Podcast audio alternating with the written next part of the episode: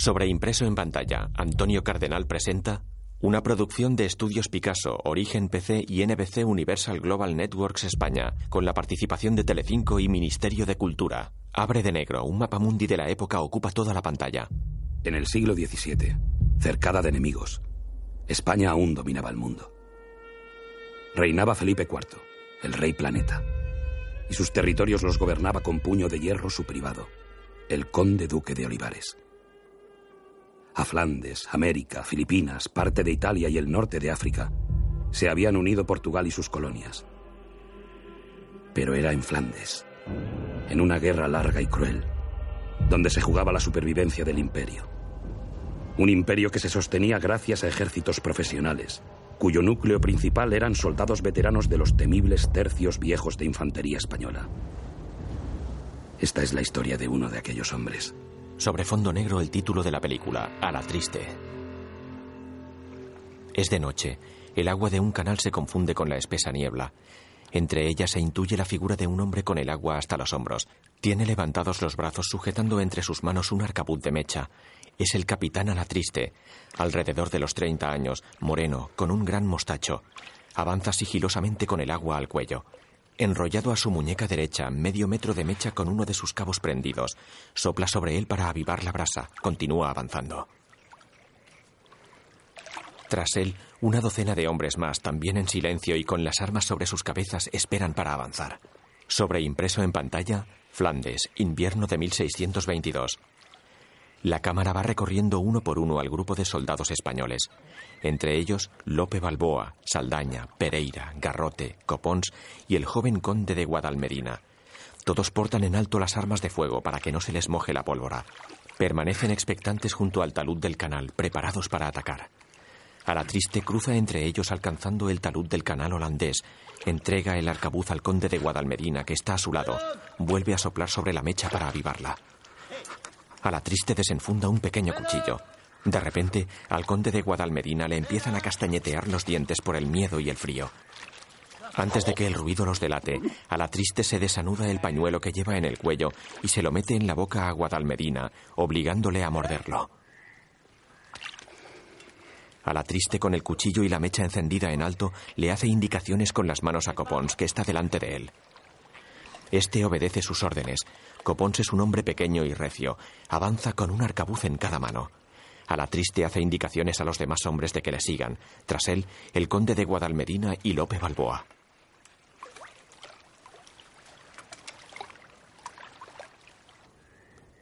En el campamento holandés todos duermen.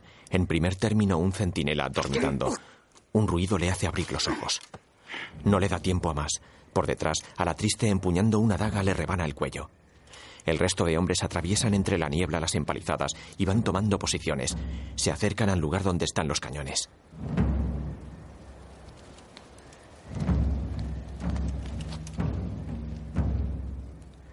Copons aparece por detrás de otro de los guardias holandeses. Con suma destreza le rebana el cuello con su mano derecha, mientras con la izquierda le tapa la boca para que no chille.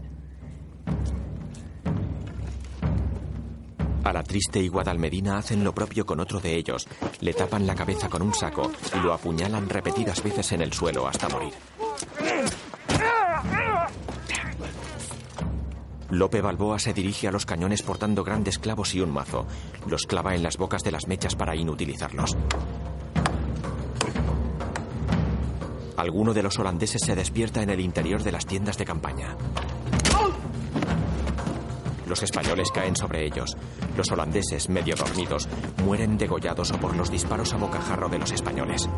Pereira, Saldaña y Balboa incendian el campamento. Uno de los holandeses toca la corneta de alarma.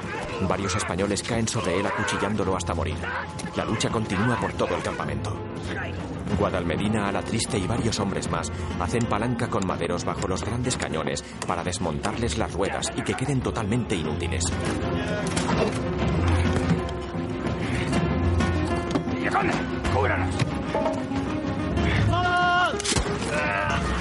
El conde dispara sobre otro holandés. Garrote mata a otro más. A la triste termina de inutilizar los cañones. Los disparos continúan, parecen llegar más holandeses.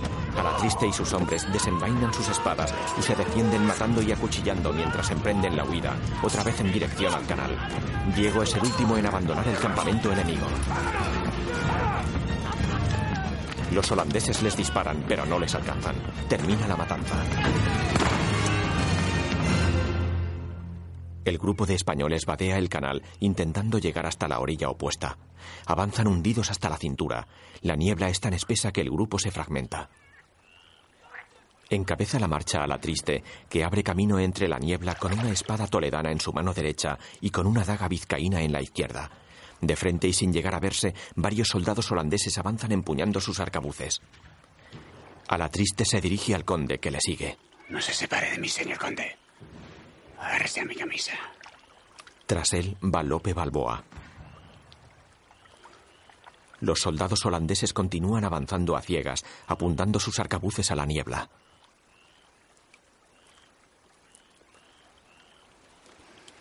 A la triste intuye algo y les indica con un gesto de mano que se detengan.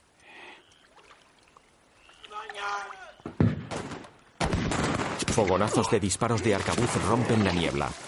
Uno de los holandeses dispara alcanzando de lleno a Lope Balboa en el pecho, que queda flotando en el agua herido de muerte. A la triste y Guadalmedina tienen que huir ante el avance de los enemigos. La sangre de Balboa tiñe de rojo el agua gris. Un holandés llega hasta el cuerpo de Balboa. Este con sus últimas fuerzas asesta varias cuchilladas al holandés, matándolo. Balboa llega al talud que marca la orilla del canal pero el talud es escarpado y Balboa está prácticamente sin fuerzas. Solo mantiene el rostro fuera del agua, se aproxima hasta la orilla del canal y clava su cuchillo en uno de los taludes de tierra para mantenerse a flote. En la huida los españoles se han separado. El conde de Guadalmedina, algo más joven que a la triste, guapo, arrogante y poco ducho en peleas, avanza solo, con el agua por encima de la cintura empuñando una daga. Parece desorientado. Continúa avanzando entre la niebla con la daga en alto.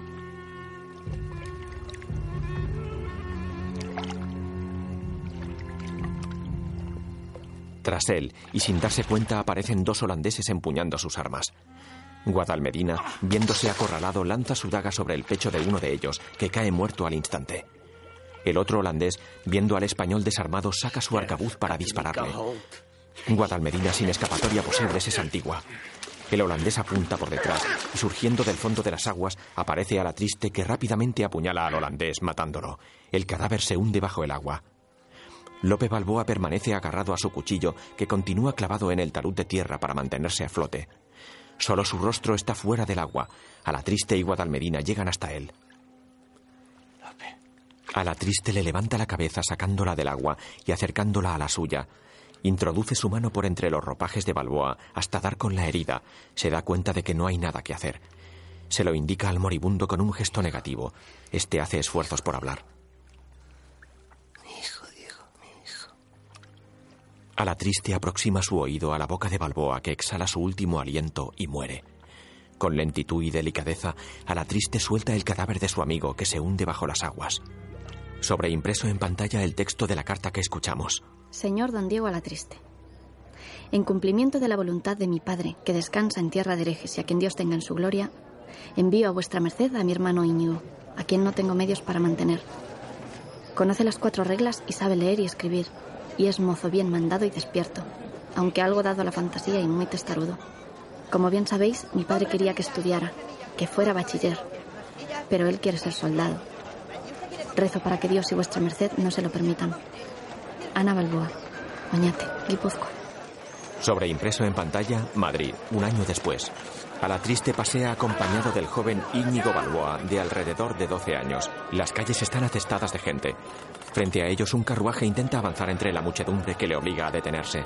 Dentro de él, una bella joven de clase alta, de su misma edad. Es Angélica de Alquézar, de deslumbrante belleza. La niña mira con interés a Íñigo. Le dedica una sonrisa enigmática, sensual, impropia de su edad.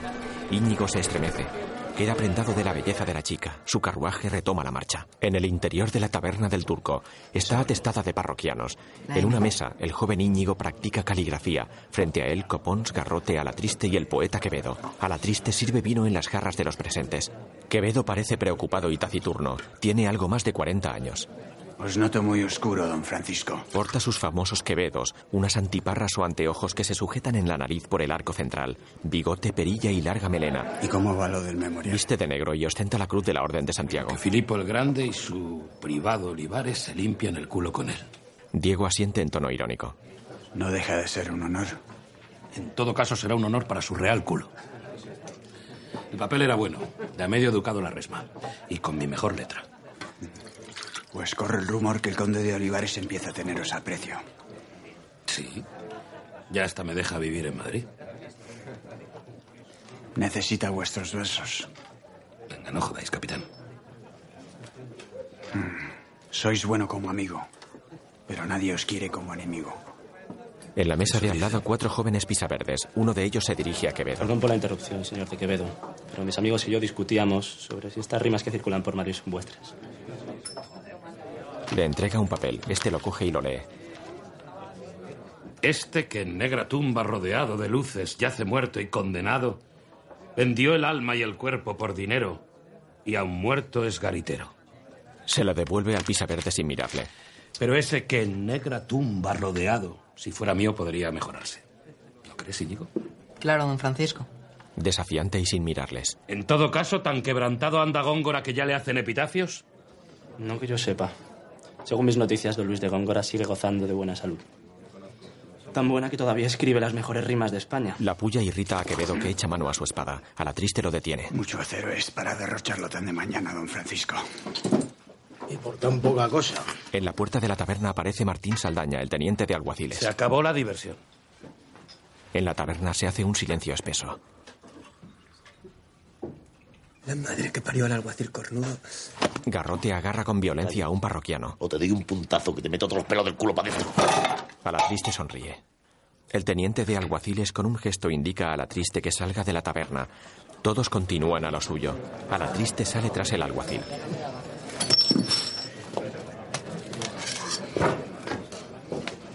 Todo tuyo. Copons le da una colleja a Íñigo para que siga escribiendo. En la calle, el alguacil orina contra una pared que está llena de estampas de santos, de crucifijos y de velas de sebo. Termina y se acerca a la triste. Diego, tengo un trabajo para ti. Hay alguien que te necesita. Un golpe seguro.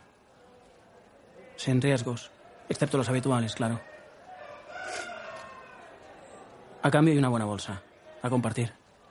¿A compartir? ¿Con quién?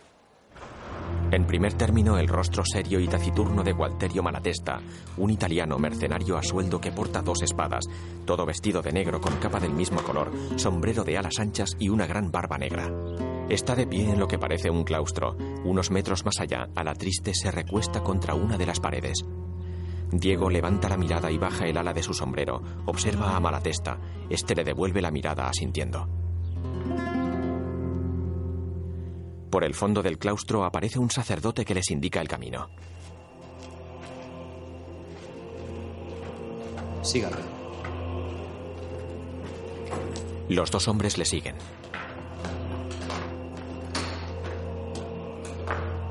Malatesta hace ademán de dejar que a la triste pase delante. Este no se fía e indica a Malatesta que sea él quien vaya primero.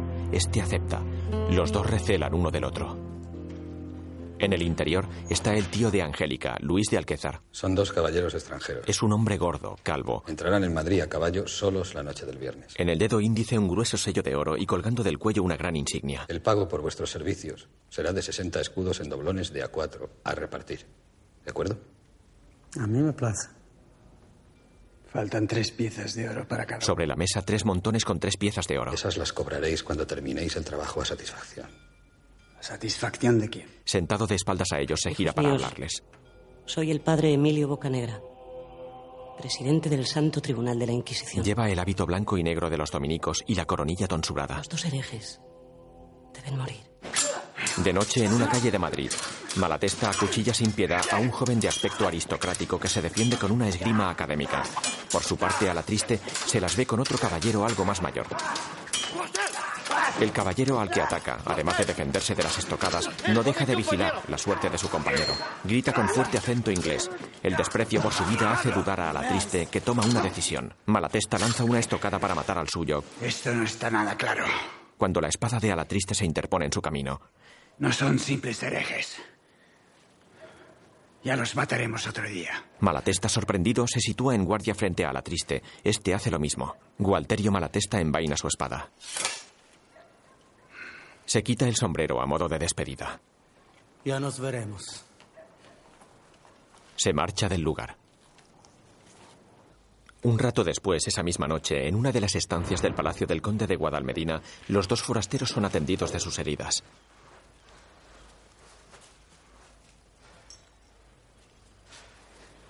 El conde llega hasta el gabinete de pinturas donde le espera a la triste. Diego, te has metido en un buen lío. Eso imagino. Dentro de unas horas se extenderá la noticia y todo Madrid estará patas arriba. Mientras habla, come un tentempié que le sirve un criado. Se sienta. Ahora al grano. ¿Quién te hizo el encargo? Gente. No me fastidies, Diego. ¿Qué gente?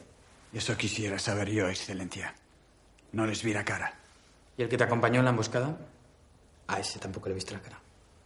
Su Excelencia ya debería saber que yo siempre cazo solo. Diego, esto no es un interrogatorio de la Santa Inquisición. Bien. Tú verás. Es tu cuello el que está en juego, no el mío. Echa un largo trago de la copa de vino y se la entrega al sirviente. Se levanta y se acerca a Diego. Pero solo por curiosidad.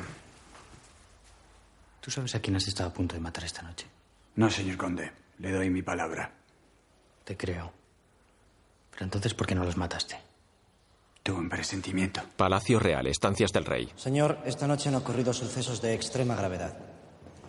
El príncipe de Gales y el marqués de Buckingham han entrado de incógnito en Madrid. El conde duque camina junto al rey informándole. Esperan a ser recibidos por su majestad. Estuvieron a punto de morir en una emboscada. He ordenado una investigación para conocer quiénes son los culpables. Tras ellos, varios nobles más. Señor, debido a esta inesperada visita, nos veremos obligados a tomar una decisión sobre el posible matrimonio entre vuestra hermana, la infanta María, y el príncipe de Gales. El rey mantiene su impasibilidad. He convocado al Consejo de Estado y a la Junta de Teólogos para que os informen y os transmitan su opinión. Un grupo de unas 15 personas, formado por enanos y meninas, se aproximan acompañando al príncipe de Gales y al marqués de Buckingham. Los dos nobles ingleses se destocan haciendo una reverencia frente al rey. El rey, con gesto serio y altivo, les devuelve cortés el saludo. Venga, atácame. Vamos. No eres tan bueno. Venga, atácame. En el patio del corral de la casa de Alatriste, el joven Íñigo Balboa pelea contra enemigos imaginarios mientras se ejercita en el uso de las armas con un palo por espada en la mano derecha y una daga vizcaína en la izquierda. Alatriste lo observa. Íñigo se detiene al verlo. ¿Qué te pasa, Íñigo? Parece que hayas visto un fantasma. No, no. Dicen que el príncipe inglés sufrió una emboscada. Vaya. ¿Y se sabe quién se la atendió? Dicen con los ladrones. Es que la gente tiene mucha imaginación. A la triste le quita el palo a Íñigo y levanta la vista al cielo. Saca una moneda y se la lanza. Anda, da por vino. El chaval sale corriendo. Diego observa el palo y lo rompe contra su rodilla en dos pedazos. Íñigo corre por las calles de Madrid. Tras una esquina, Angélica de Alquézar se hace la encontradiza. Al doblar la esquina, Íñigo la derriba. Angélica cae al suelo. Sois un bruto. Ayúdame a levantarme. Íñigo la ayuda. Angélica hace ademán de no poder andar, lo cual es falso. Le echa una mirada suplicante a Íñigo. Este solo tarda un instante en decidirse. Voy ahora a llegar a mi casa. Yo os llevaré. ¿Beso mucho? No. Íñigo la lleva en brazos por varias calles. ¿Cómo te llamas? Íñigo Balboa. Paje en casa del capitán don Diego la Triste. Me gustan los soldados. Yo me llamo Angélica. ¿Te acordarás? Claro que me acordaré. Eso espero. Ya puedes bajarme. Íñigo la baja al suelo y se marcha. Angélica, muy altiva, atraviesa la valla de su casa. En la puerta está Malatesta junto a varios matones más. Angélica atraviesa el patio hasta llegar junto a su tío, Luis de Alquézar. Malatesta la sigue. Espero que sepas lo que haces. Sé lo que hago, no os preocupéis. Despide a esos hombres. Los tres caminan por el patio. No quiero que mates todavía a ese capitán, la triste o va triste o como se llame. Malatesta asiente. Pero señora, Tengo planes para Iñigo. Necesito que ese capitán cuide de él hasta que llegue el momento. Entonces lo podrás matar. Un barrio bullicioso. Es el figón de la tenaza, el mentidero de los artistas. En primer término y de espaldas, una mujer con una larga melena pelirroja, casi hasta la cintura. Los hombres la miran y cuchichean entre ellos. Lentamente se da la vuelta. Es la gran actriz de teatro María de Castro, una mujer muy bella de unos 30 años. No, yo no sé nada de Mercedes. Hoy es ayer y mañana no ha llegado. Pero al presente son 500 reales, o al menos eso es lo que promete Olivares. Una comedia.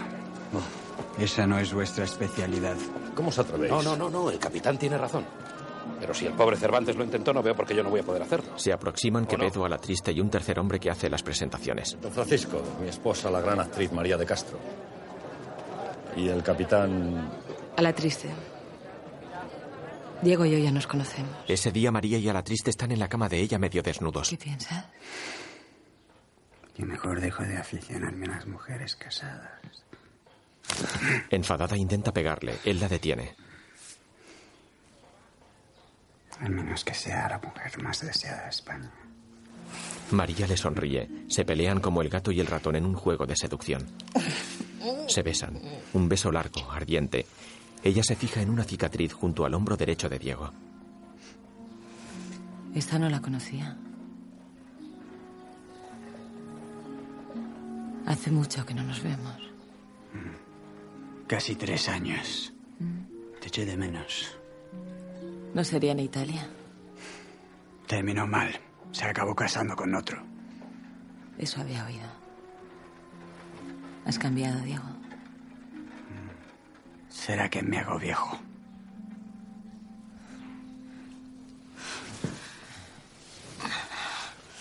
María se coloca ahorcajada sobre a la triste. ¿O será ese niño que ahora vive contigo? Ya sabes que me gusta enterarme de todo. Es el hijo de un camarada que murió en Flandes. Le prometí que lo cuidaría. ¿Y? Me da miedo hacerlo mal, María. Todo ocurre cuando eres un niño. Lo harás bien. Eres un buen hombre. Comienzan a hacer el amor. Los dos se mueven acompasadamente. Sus cuerpos se funden uno en el otro. No estaría yo tan seguro. Eso es que tratas a poca gente. María da un gemido de placer. Diego acaba de penetrarla. María, ya es tiempo. Vete preparando.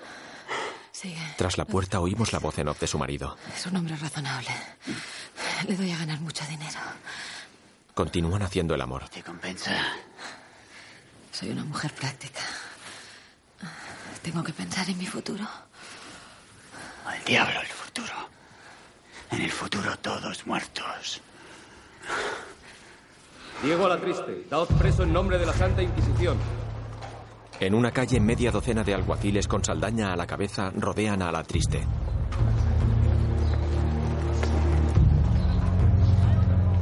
Quitadle las armas. Saldaña da un paso al frente. A la triste no se resiste y entrega las armas. Se quita el cinto entregándolo con su espada toledana y la daga vizcaína. El representante de la Inquisición se dirige al alguacil. Registradle. Se oculta alguna otra. A la triste se destoca y extiende los brazos. Saldaña con desgana comienza a cachearle. El alguacil se arrodilla. Cuando llega a las botas advierte que a la triste guarda un cuchillo de matarife en una de ellas. Lo palpa pero no dice nada. Se incorpora. A la triste le agradece el gesto con la mirada. Limpio. Está limpio. Diego vuelve a colocarse el sombrero. A la triste es llevado frente al inquisidor Fray Emilio Bocanegra. Están en una estancia vacía presidida por un gran crucifijo que ocupa toda la pared. Fray Emilio Bocanegra le hace gestos para que se aproxime. Arrodillaos. A la triste y el fraile se arrodillan. A la triste se quita el sombrero. Bocanegra hace la señal de la Santa Cruz. A la triste se quita también el pañuelo que cubre su cabeza e imita al inquisidor haciendo la señal de la cruz. Bocanegra junta las manos para rezar.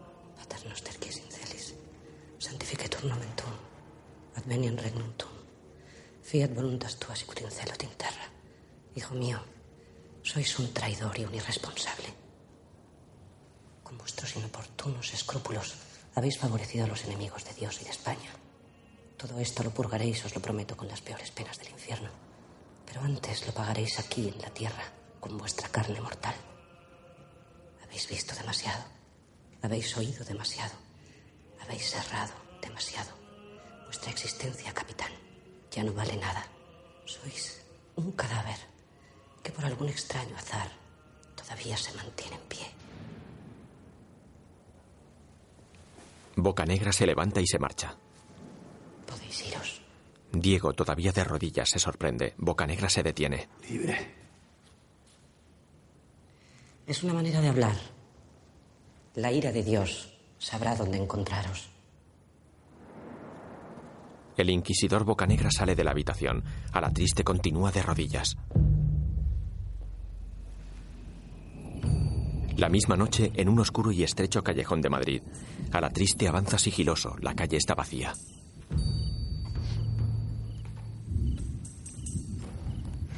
Está a mitad de callejón. Tras él, las sombras parecen todavía más amenazadoras.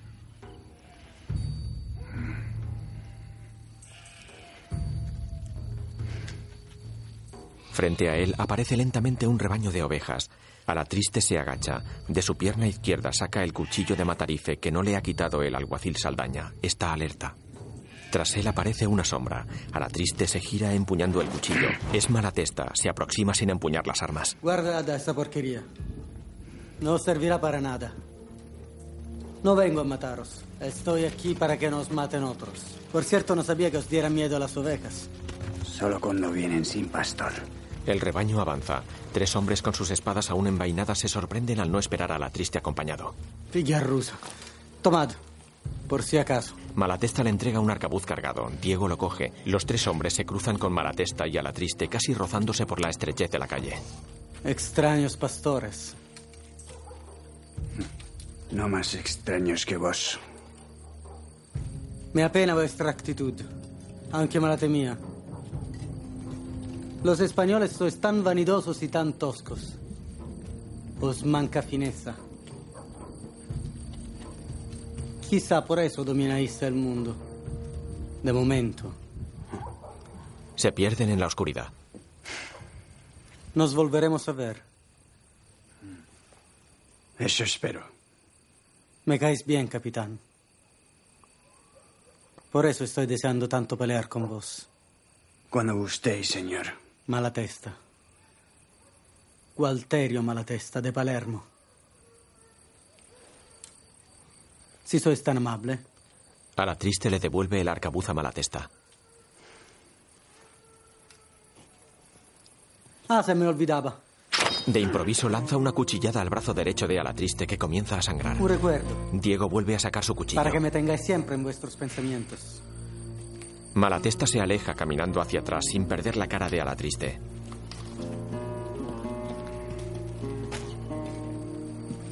Diego, confuso, permanece inmóvil tapándose la herida del brazo. A vista de pájaro, las escaleras y la entrada de un gran convento. Esperando bajo las escaleras, el conde duque de Olivares.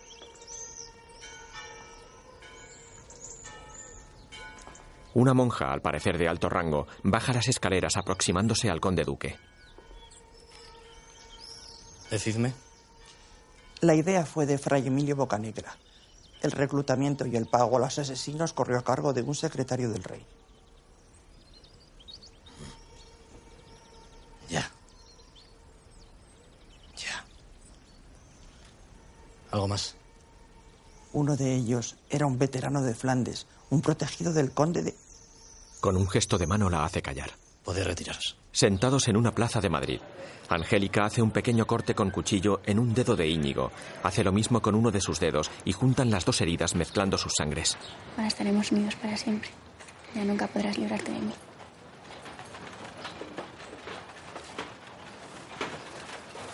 Angélica se levanta y se marcha. Íñigo la observa con la mirada y la sigue hasta su carruaje.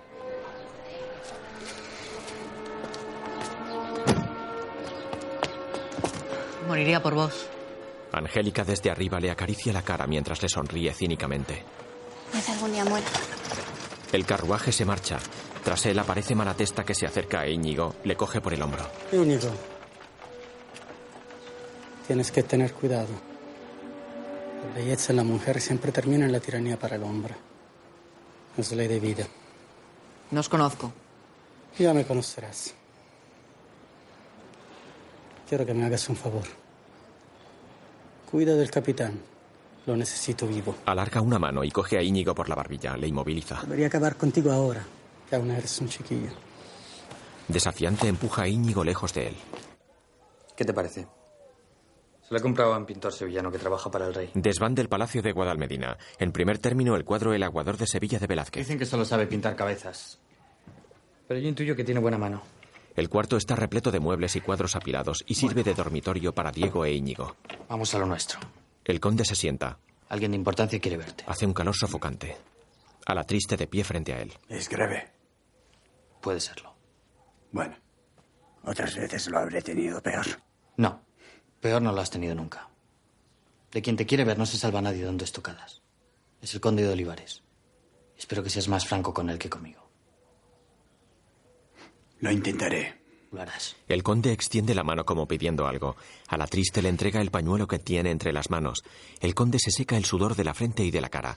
Es el mismo pañuelo que le puso entre los dientes cuando estaban en el agua del canal holandés. El conde lo reconoce al instante. Se lo queda mirando. Le cambia la expresión por el recuerdo. Esas aguas eran frías de castigo, Excelencia. Ya. Le devuelve el pañuelo. Pero tú no temblabas. Temblaba por dentro como todos. Yo no soy como todos. Yo soy un grande de España. En el combate todos somos iguales. Te equivocas, la triste. Ni siquiera en el combate somos todos iguales. Dios no lo quiso. Tú deberías saberlo. Guadalmedina mira a las botas de cuero de Diego, que están rotas y Para desgastadas. ver a Olivares será mejor que te compres unas botas nuevas. Bueno, Se levanta. ya he gastado demasiado tiempo contigo. Tengo muchas cosas que hacer. No te olvides de las botas. Si no tienes dinero, pídeselo a mi mayordomo. El conde de Guadalmedina se marcha. Gracias. A la triste interroga con la mirada a Íñigo, que ha escuchado toda la conversación, pero que no sabe qué responder. Diego vuelve a contemplar el cuadro de El aguador de Sevilla de Velázquez mientras piensa qué hacer.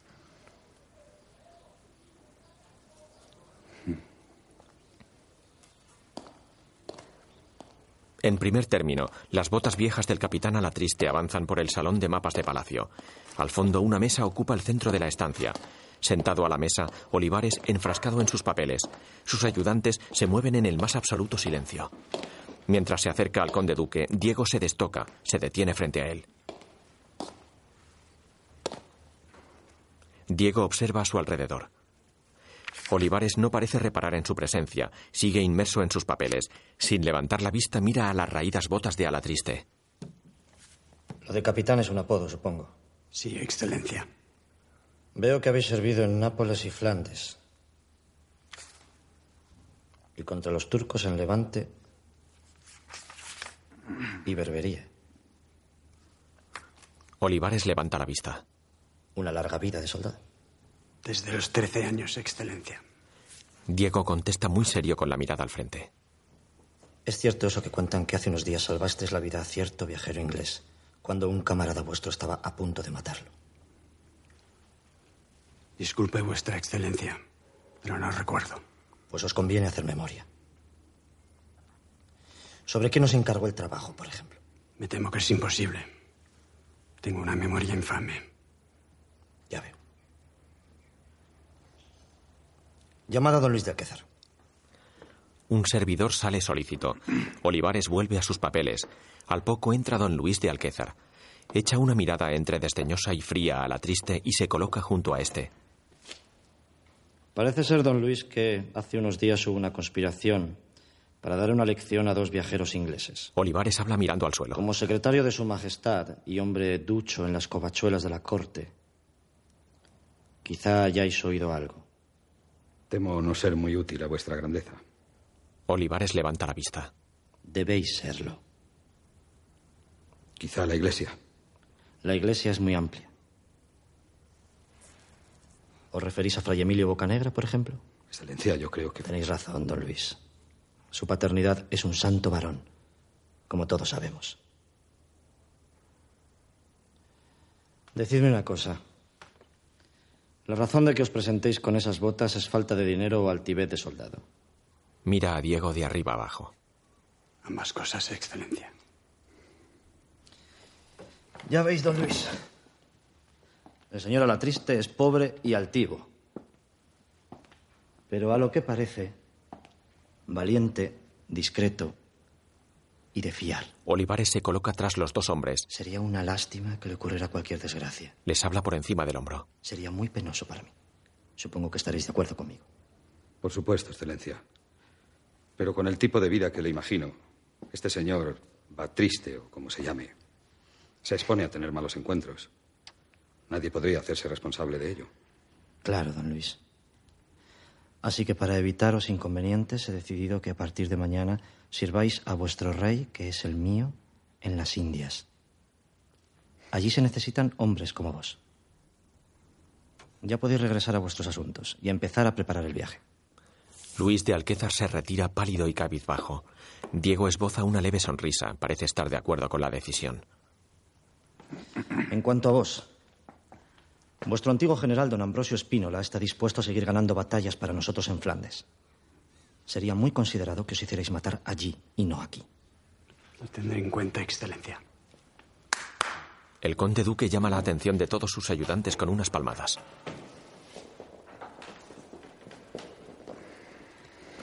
Sin mediar palabra, todos dejan lo que están haciendo y salen de la gran estancia.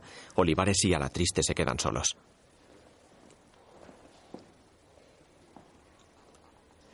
Olivares se coloca frente a frente a Diego, le mira con firmeza, es un poco más bajo que Diego, este le mantiene la mirada. Le hace un gesto a la triste para que le siga. Venid conmigo. Se acercan a la mesa de mapas. Desde hace cuatro años. Cubierta por un mapa de Flandes. Estudio este mapa cada noche. Conozco cada puerto, cada canal, cada estuario y cada fortaleza. Flandes me quita el sueño.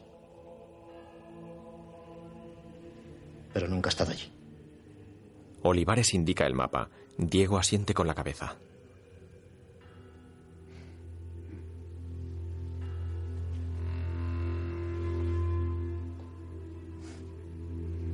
Es el fin del mundo, Excelencia. Cuando Dios, nuestro Señor, creó Flandes, lo alumbró con un sol negro. Un sol hereje.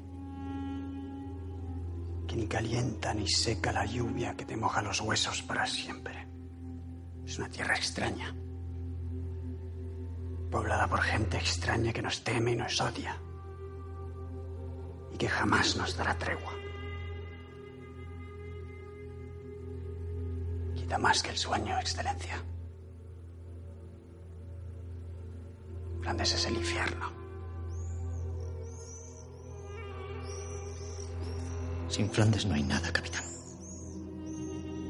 Necesitamos ese infierno. Sobreimpreso en pantalla. Breda 1625, después de un año de asedio español. Íñigo Balboa recorre las trincheras del tercio de Cartagena en un día plomizo, oscuro y lluvioso. Los soldados están llenos de barro y con los uniformes gastados.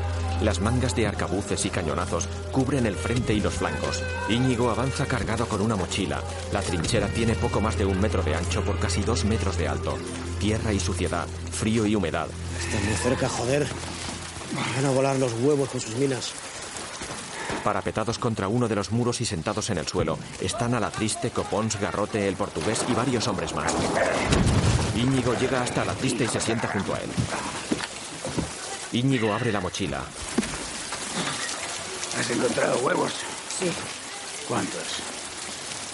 dos.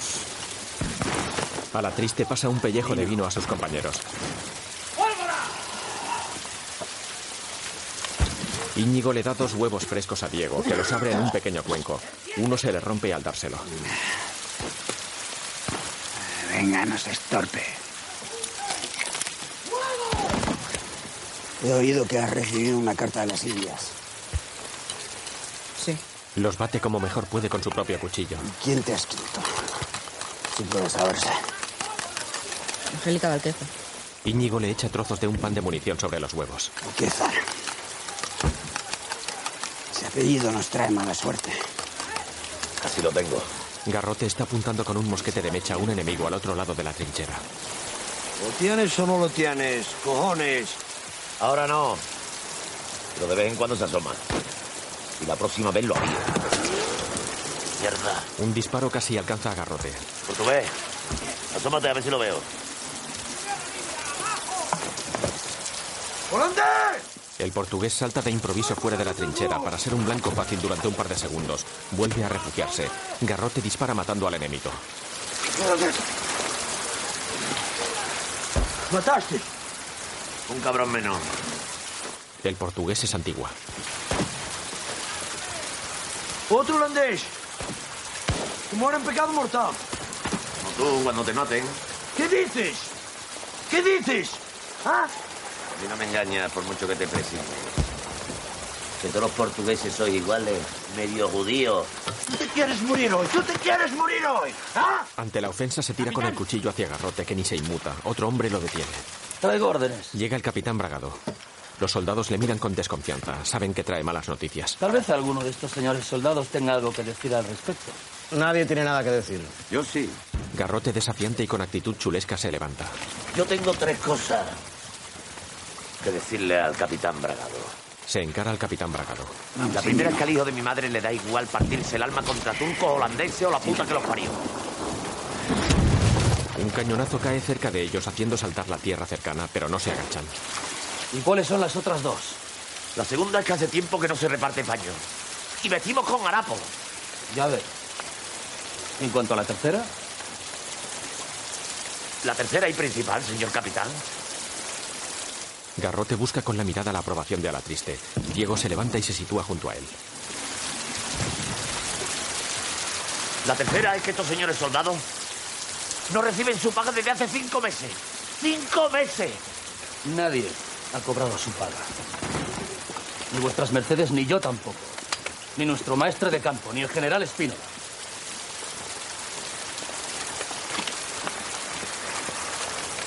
Además, creí habérmelas con españoles y no con tudescos. Solo los de las demás naciones reclaman su paga antes del combate. La puya hace su efecto. Alatriste sonríe levemente. Garrote lanza una blasfemia, pero depone su actitud. ¿Cuáles son las órdenes? A vuestras mercedes les toca bajar a las caponeras. Entran en las caponeras, un largo túnel donde solo caben tumbados. Gatean y se arrastran sobre los codos. El primero en arrastrarse por el túnel es Alatriste. Le sigue el portugués con una mecha encendida.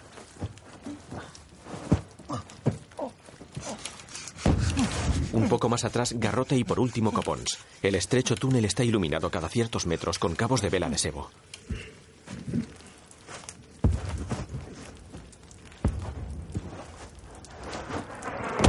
Las explosiones en el exterior provocan pequeños derrumbamientos en la caponera. Los hombres avanzan lentamente, sofocados por el calor y el polvo. A la triste, cuchillo en mano, continúa arrastrándose hacia adelante.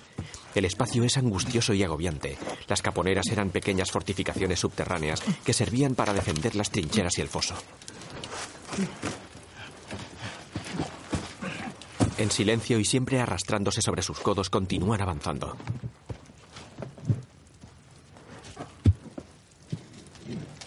Diego se detiene, parece escuchar algo al otro lado del túnel. Por gestos hace indicaciones al portugués de que no haga ruido. Avanzan algunos metros más arrastrándose sobre las rodillas y los codos.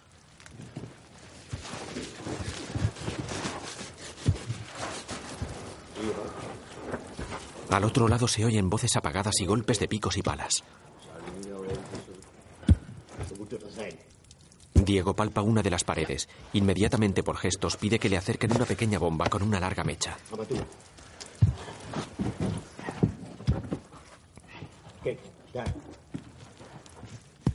Todos retroceden gateando hacia atrás, ya que no hay espacio para darse la vuelta.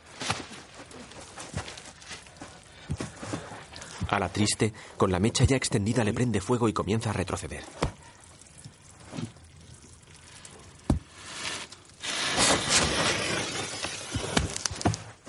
En ese mismo momento, desde el exterior del túnel, un cuchillo atraviesa los maderos. Están pared contra pared a la caponera de los holandeses. Diego se acerca sigiloso a la bomba y le corta la mecha, retrocede poco más de un metro y espera agazapado. La pared de madera comienza a ceder. Primero un cuchillo, luego un brazo.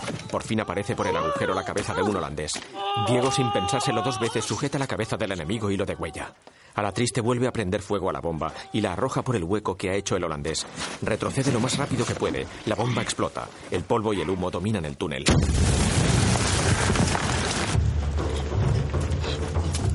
Los cuatro hombres a gatas corren lo más que pueden con la intención de huir y salir de la caponera.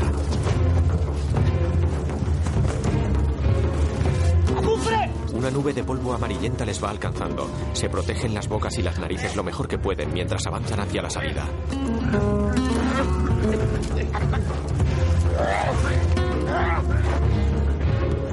Prácticamente no se ve nada. La nube amarilla cubre todo el recorrido. Garrote es el primero en salir al exterior. Se lava la cara en un charco lleno de barro. Detrás, casi sin aliento, salen a la triste y el portugués que caen al suelo tosiendo entre el barro y la porquería. Falta Copons. ¡Sebastián! El portugués entra a buscar a Copons que no ha salido. Garrote y a la triste extenuado se recuperan tendidos sobre el barro. En lo alto de la caponera aparece el capitán Bragado. Breda se ha rendido.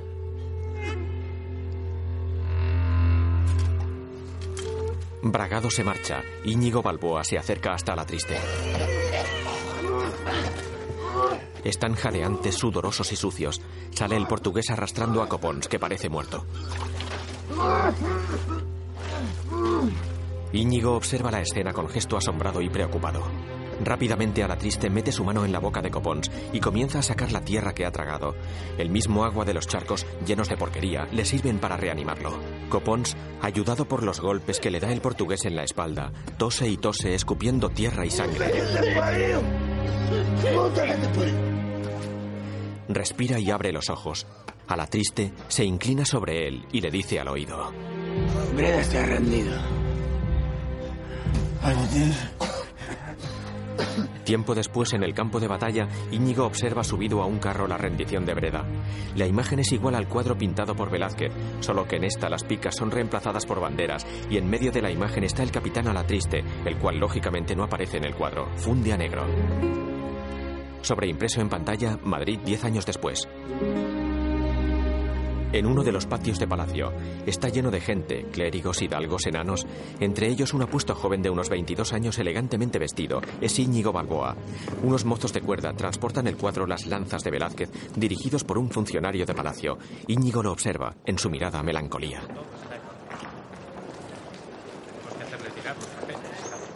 Por el otro lado del patio de palacio aparece el conde duque de Olivares junto a un grupo de hombres. Íñigo Balboa le sale al paso. Excelencia. Excelencia. Olivares se detiene. Soy Íñigo Balboa. Me habéis mandado llamar. Olivares le entrega una carta a Íñigo. Para el capitán era triste. Urgente. El conde duque continúa su camino seguido por sus secretarios.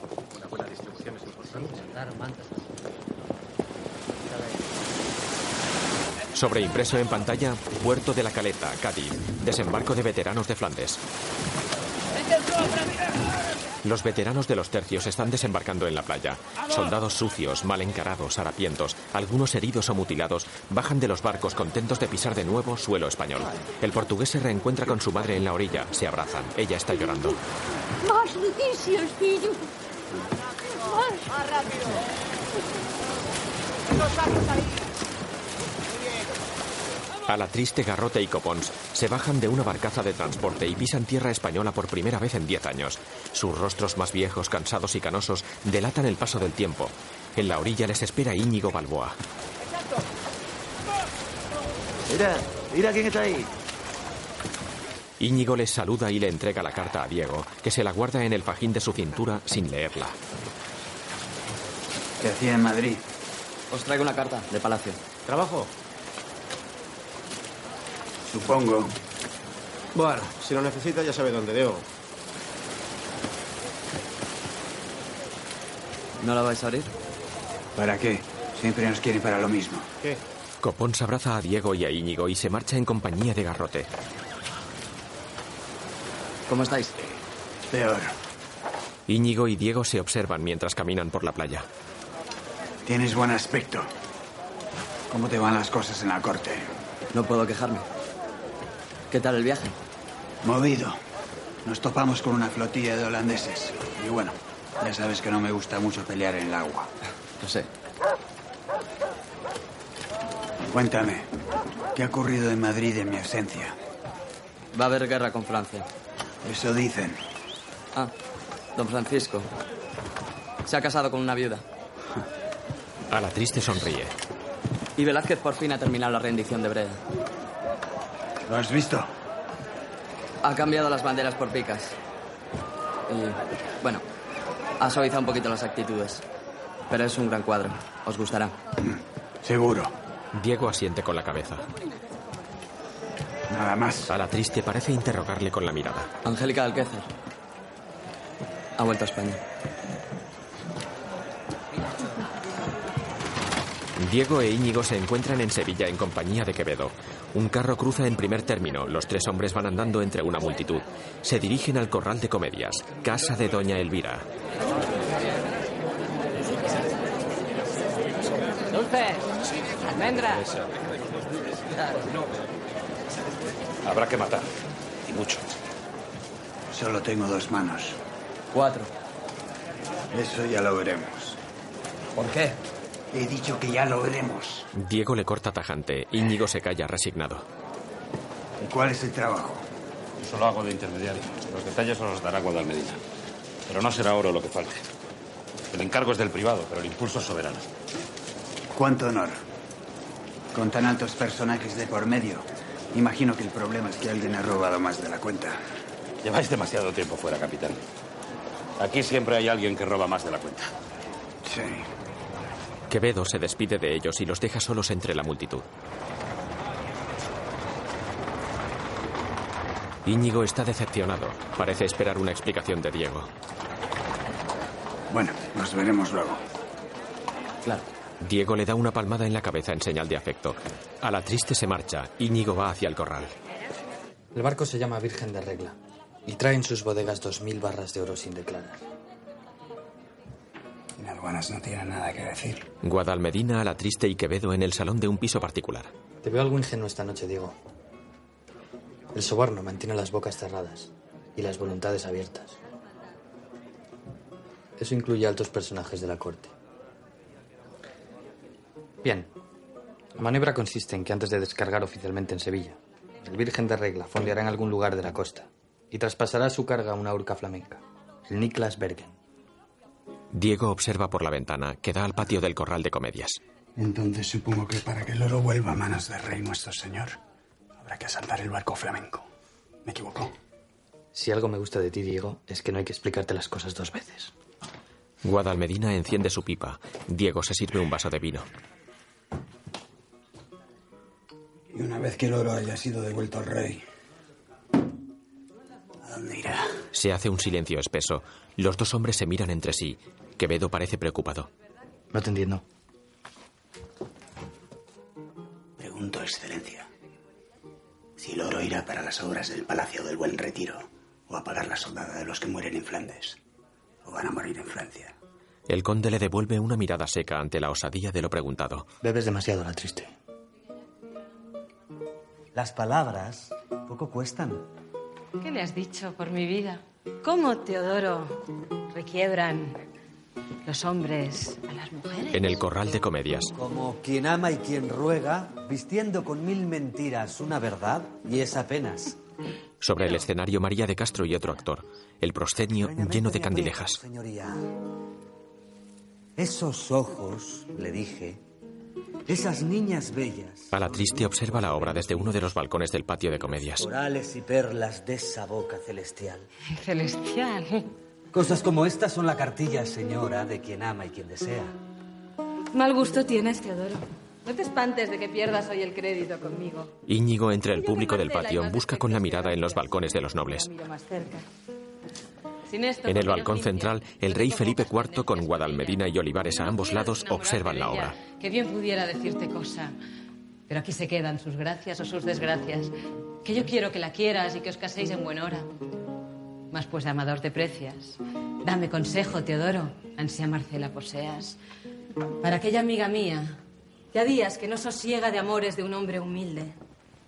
Porque sin quererle piensa ofende su autoridad. Y si de quererle deja pierde el juicio de celos. Que el hombre que no sospecha tanto amor anda cobarde. Aunque es discreto con ella. María declama mirando directamente al balcón donde está la triste con Quevedo. Todos aplauden. En el patio, Malatesta se cruza con Íñigo. Hola, rapaz. Has crecido. Ya eres un hombre. Os creía muerto. Quizá lo esté. No me extrañaría. Nos volveremos a ver, supongo. No lo dudéis. Íñigo, mirándole con altanería, le contesta. Así podremos salir de dudas sobre si estáis vivo o muerto. Queda el peligro de presumir que lo entiende. En el escenario continúa la obra. ¿No será mejor matarle? De Marco Aurelio se cuenta que dio a su mujer Faustina para... En uno de los palcos está Angélica de Alquézar. Pero esta Ha romana... pasado mucho tiempo. Mucho. Íñigo entra por detrás sentándose tras ella. Sus cabezas están muy cerca. ¿A qué os habéis dedicado estos años? Herejes. Y escribir versos. ¿Y esos versos son dignos de leerse? No creo. Pero era el único modo que tenía de imaginaros. Veo que seguís sabiendo hablar a las mujeres.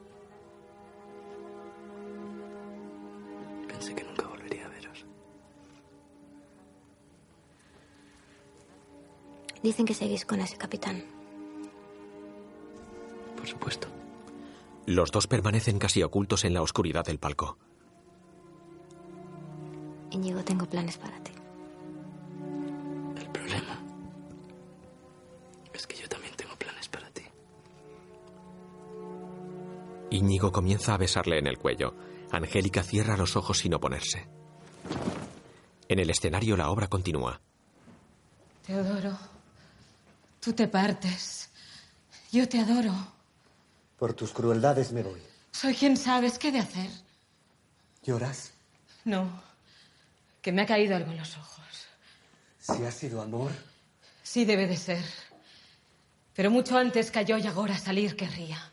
yo me voy, señora mía, yo me voy, el alma no. Sin ella tengo de ir. No hago al serviros falta, porque hermosura tan alta con alma se ha de servir. Que me mandáis, porque yo soy vuestro. Qué triste día. Yo me voy, señora mía, yo me voy. El alma no. El rey está interesado en la actuación de María de Castro. Sin perderla de vista, le dice algo al oído a Guadalmedina. A la triste lo observa desde su balcón, pero no puede escuchar lo que hablan. Mil niñerías te he dado que en un baúl hallarás. Perdona, no pude más. Si le abrieres, ten cuidado de decir como a despojos de Vitoria tan tirana. Aquesta os puso Diana con lágrimas en sus ojos. Más tarde, en casa de María de Castro, ¿Te gustó la función? Estuviste maravillosa. a la triste está tomando un baño. María tan solo lleva puesta una bata blanca y unos largos pendientes de oro que enseña a Diego. ¿Has visto lo que me ha mandado el rey? Algo querrá. No hables así de tu rey. Sí. Es mi rey. Pero hay reyes y reyes. Y este podría dedicarse a gobernar. Un día te van a matar, mi amor. Puede ser. Más tarde Diego está vistiéndose, se abrocha las botas de cuero. Mi marido se está muriendo.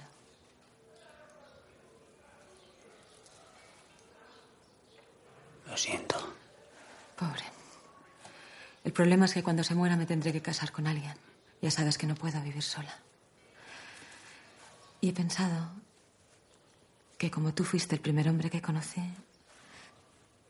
María, soy pobre como las ratas. yo pondría el dinero y tú todo lo demás. ¿Y tus enamorados? Diego, soy actriz y empiezo a tener unos años. España está llena de jovencitas que me quieren quitar el puesto. Necesito amigos que me protejan. Si nos casáramos, al primero que se te acercara, fuera quien fuera, lo mataría.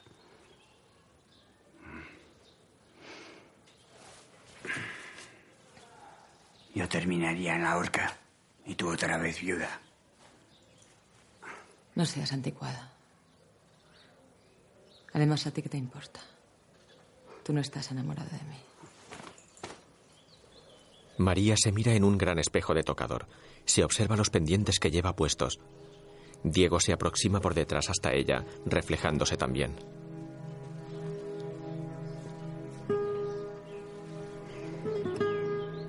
Suavemente y con cariño le retira el pelo del cuello y la cara.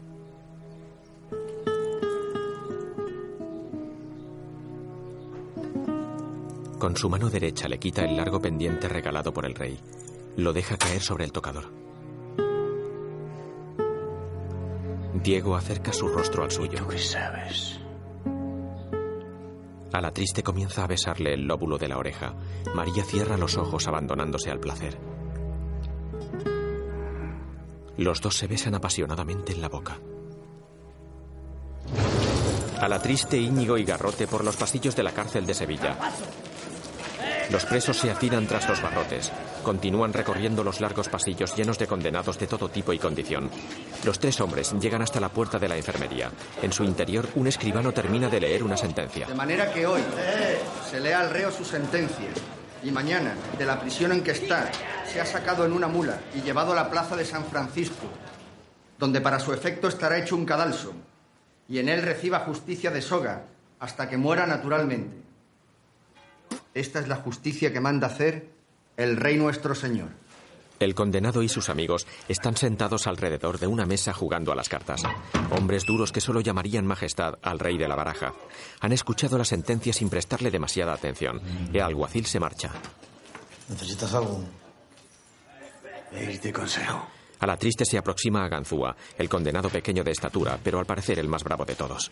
Ganzúa se levanta y va a una esquina con Alatriste. Íñigo intenta acercarse. Diego lo detiene con una mirada seca. Íñigo vuelve sobre sus pasos.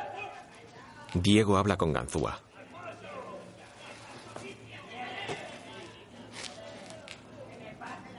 Necesito hombres para un trabajo. Hombres valientes y discretos. Todos los que me acompañan aquí lo son. Puedes fiarte de ellos. El problema es que la mayoría está aquí dentro cumpliendo condena. Puedo sacarlos a todos. Menos a ti. Lo siento.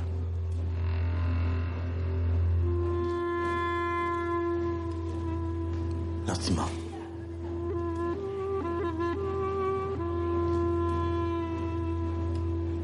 Bueno. Morir es un trámite. A vista de pájaro, una inmensa playa totalmente vacía.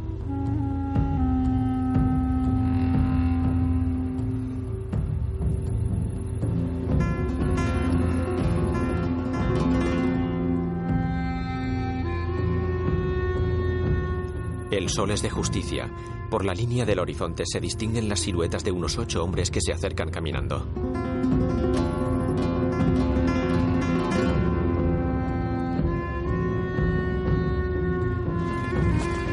El grupo de bravos, todos ellos armados, se dirigen a un punto de reunión en la playa.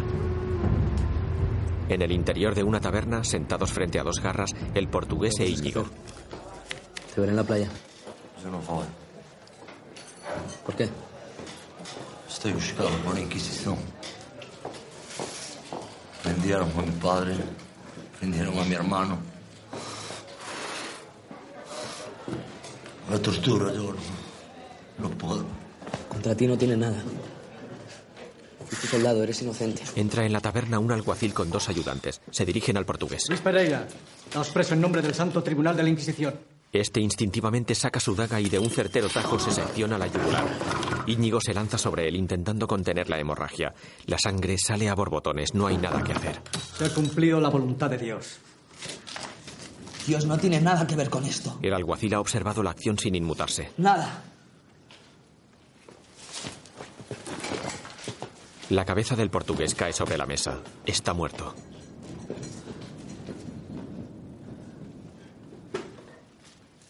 Angélica va montada en su carruaje abanicándose. Íñigo lo alcanza y se monta al vuelo. Se sienta junto a ella.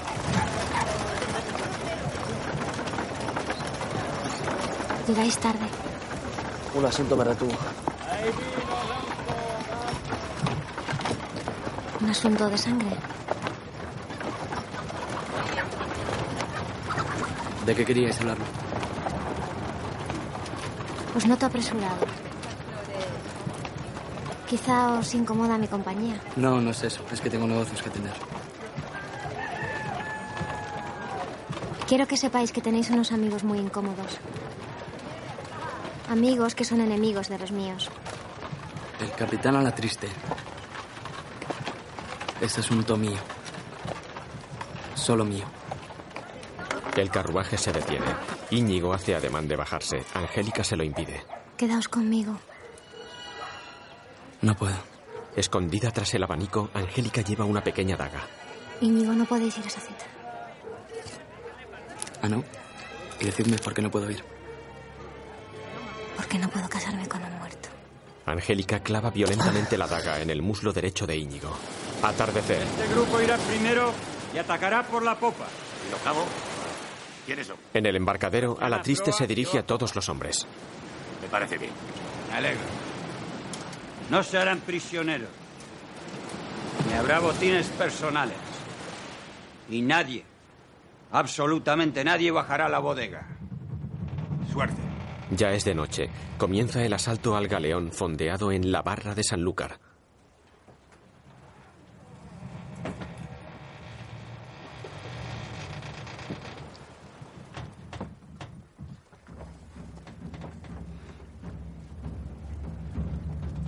Vista de pájaro, la cubierta del galeón está vacía. Por el castillo de popa aparecen a la triste y garrote. Detrás de ellos varios bravos más. La cubierta permanece vacía, oscura.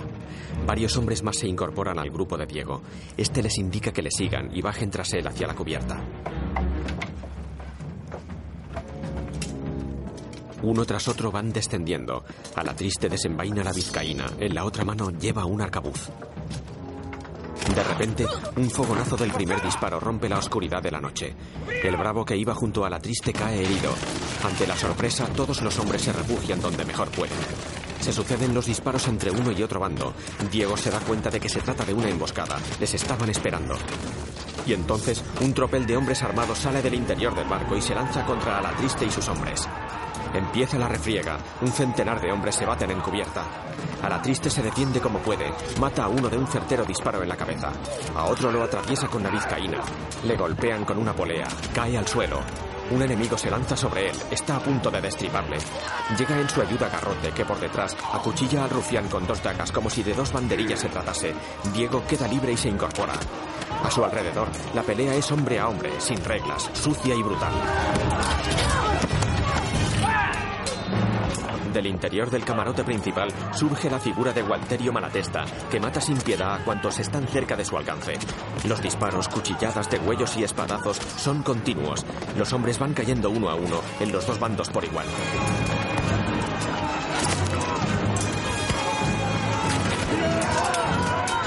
Garrote pelea contra varios enemigos subido en las escaleras del puente. Uno por abajo, otro por arriba, puede con todos. Se lanza sobre un tercero al que destripa mientras grita. Tiene la boca llena de sangre.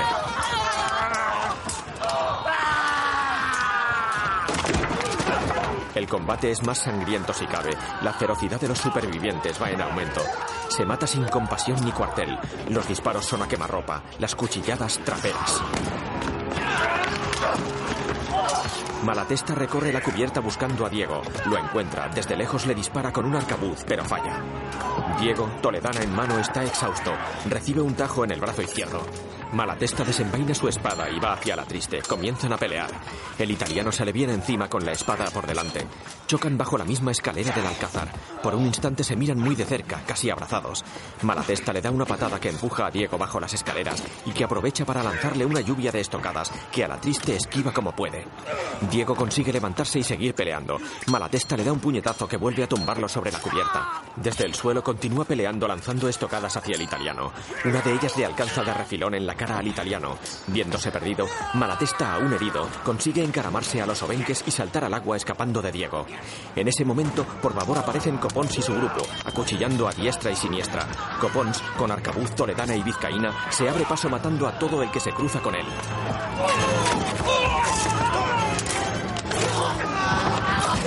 Triste, exhausto, recoge sus armas del suelo. Está cubierto de sangre. Copón se le acerca. Llegué tarde, lo siento. A la triste asiente con la cabeza sin recuperar todavía el resuello. Han ganado la batalla. Ya en las bodegas del barco, a la triste y Copons abren varios cofres llenos de lingotes de oro. Diego, somos idiotas. Garrote y otro bravo bajan por las escaleras. Diego, alerta y a la defensiva, desenvaina un pequeño cuchillo. Garrote ve el oro y se acerca hasta los lingotes. Virgen Santa. Garrote interroga con la mirada a Diego. Quiere saber si se lo van a repartir. Copons, previendo lo peor, coge otro pequeño cuchillo que oculta en su manga.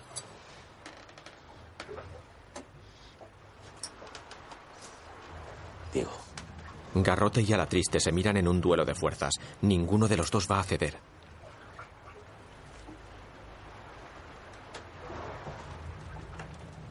No puede ser. Garrote interroga a Copons. ¿Y tú?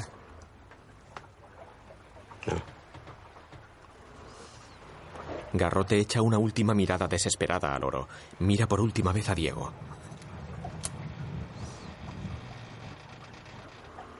Lástima. Y sin más, intenta desenvainar su espada. Pero Diego es más rápido y le atraviesa el estómago con su cuchillo. Mientras tanto, Copons también da cuenta del otro bravo de igual modo. Tenía que intentarlo.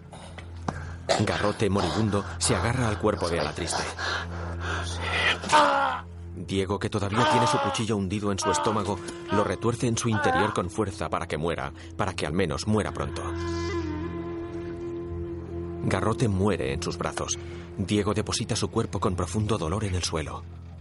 Todos amamos una vez. O varias. Algunos días después, en la habitación de Íñigo, Y un día deja de ocurrir. Eso es todo. Así de fácil. este y Alatriste beben y hablan. Así de difícil.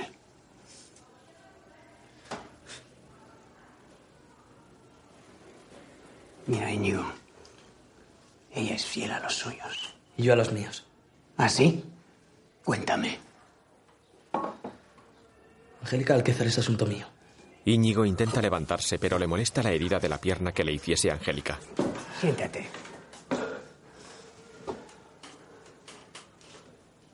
No se lo permitirán, aunque ella quiera. Tiene sus obligaciones. ¿Qué quieres decir con eso, capitán? Que yo también tengo mis obligaciones. ¿Es eso? Dios, hay unas reglas. ¿Qué reglas? ¿Eh? ¿Las de un capitán que no es capitán? ¿O las de un soldado que se convirtió en matarife por cuenta ajena, que incluso mata a sus amigos? Alatriste lo agarra por el cuello desafiándole. Inmediatamente se arrepiente y lo suelta bruscamente.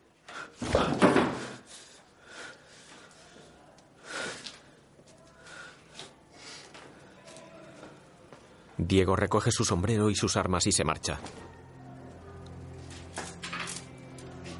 Supongo que nos veremos en Madrid. Más tarde, en su habitación de Sevilla, Malatesta está tumbado en una cama de sábanas sucias. Un vendaje viejo le cubre el pecho. Parece dormido. Frente a él, sentado a los pies de la cama, a la triste carga su arcabuz. Malatesta abre los ojos. Vaya. Pero si es el capitán a la triste. Cumplís, por lo que veo, con la caridad de visitar a los enfermos. Soy un buen católico. ¿Venís a matarme? ¿O esperáis que antes os derrote por menores de vuestros últimos negocios? No necesito que me contéis nada. Sé muy bien quién estaba detrás de todo el asunto. Diego se pone en pie a los pies de la cama con gesto serio. Entonces, vamos allá. Con la mano izquierda baja el perrillo del arcabuz y lo amartilla, pero parece no decidirse a disparar. Os agradecería que intentaseis agarrar esa pistola a vuestra espada. La espada y la pistola de Malatesta están junto a la cama, pero Malatesta parece inmóvil. Ni hablar. De veras no podéis moveros de esa cama. Vamos, capitán. Parecéis una monja clarisa. No vengáis ahora con apuros de conciencia. A la triste le sonríe con ironía. Tenéis razón. Levanta el arma, pone el dedo en el gatillo y le apunta directamente al centro de la cabeza. Haced vuestras oraciones. No acostumbro a perder el tiempo con tonterías. Vamos. En ese momento se abre la puerta y entra una mujer. Lleva un capazo con comida. Al ver lo que está ocurriendo no se inmuta. Al revés, hace como si lo que está ocurriendo fuera lo más normal del mundo. A la triste se queda paralizado, tenso, pero sigue apuntando al italiano. La mujer se acerca lentamente hasta la cama, se sienta junto a Malatesta y le coge cariñosamente de la mano. Se vuelve hacia la triste. A la triste, sorprendido por la reacción, desmonta el perrillo de la pistola. Mira a Malatesta, se lamenta para sí mismo y sin mediar palabras se marcha de la habitación. Que vuestra merced tenga un buen día. Días después en el campo, el rey Felipe IV intenta cazar un ciervo con su mosquetón, observándole Guadalmedina, Olivares y media docena más de nobles y rastreadores. Diego se acerca hacia el grupo de hombres y pisa una rama poniendo en alerta al ciervo que huye. El rey mira con desdén hacia la triste. El conde duque de Olivares dice algo al oído del rey. Este se quita una pesada cadena de oro que lleva al cuello y se la entrega al conde duque.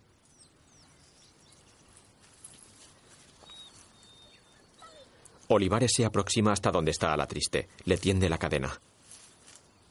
A su majestad le place que tengáis esta cadena. A la triste, inmóvil como una estatua, no sabe cómo reaccionar. Mira la cadena y al conde duque. Este, con el brazo extendido, se impacienta. No me tendréis así todo el día.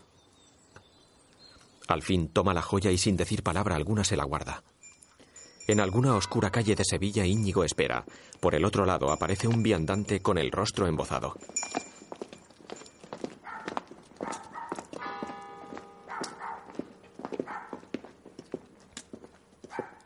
Íñigo desenvaina. El viandante se descubre el rostro. Es Angélica de Alquézar. ¿Qué hacéis vestida de hambre? Ya sabéis que está prohibido. ¿No querréis que salga por la noche vestida con basquiña y guardainfante? ¿Todavía me guardáis rencor? Pensad que quizá os salve la vida. Traiciona a los míos. Yo también perdí. Estamos en paz. No es lo mismo, Angélica.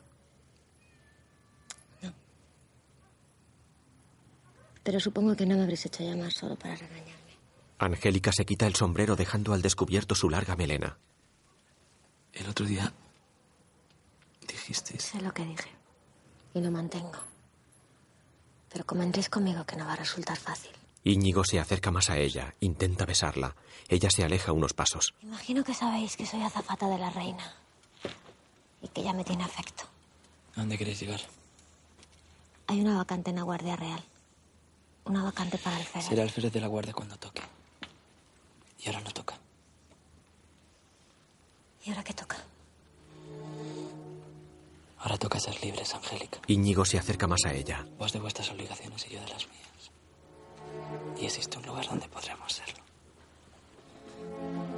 Por la mañana parte un galeón para Nápoles Le desabrocha el primer botón del vestido. y admite pasajeros. No hagáis eso, no puedo pensar. Como os decía, he hablado con la reina y la plaza es vuestra. En dos o tres años podríais llegar a capitán. Nunca más tendremos que escondernos de nadie, Angélica. Vuelve a intentar besarla. Ella le abofetea y se aleja. Él la alcanza y la besa con pasión en la boca. Angélica cierra los ojos y finalmente se deja llevar. Él continúa besándola. Angélica parece entregada totalmente a Íñigo.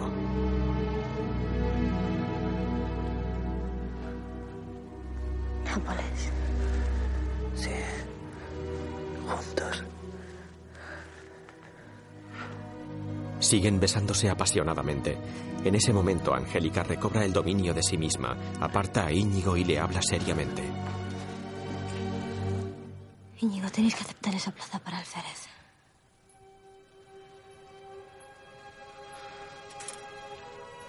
No.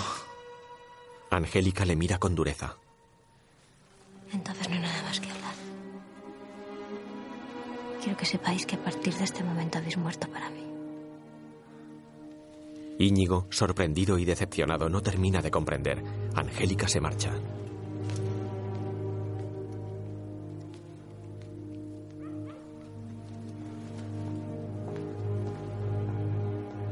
Otro día, a la triste y Quevedo caminan por las calles de Madrid.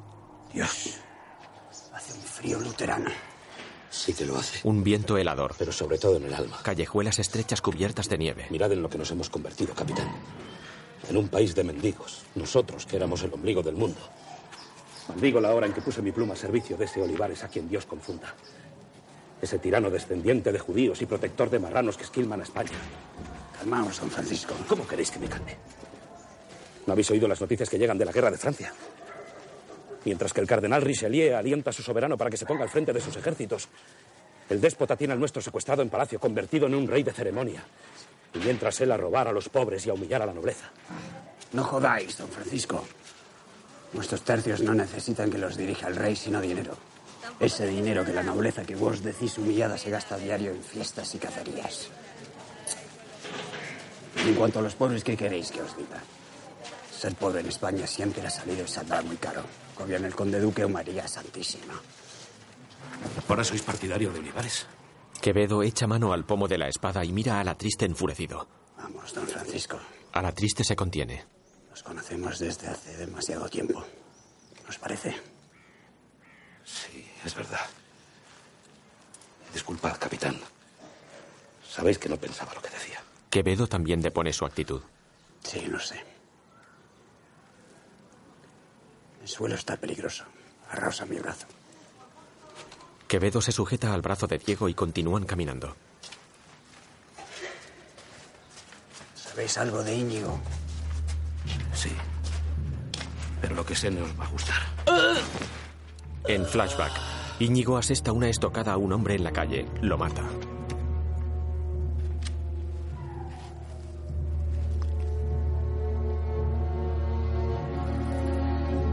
Tras él, dos hombres le esperan protegidos por la oscuridad para pagarle por esa muerte. Se ha convertido en un mercenario. Limpia la sangre de la espada en su propia capa. Íñigo recoge el dinero y se dirige en dirección contraria.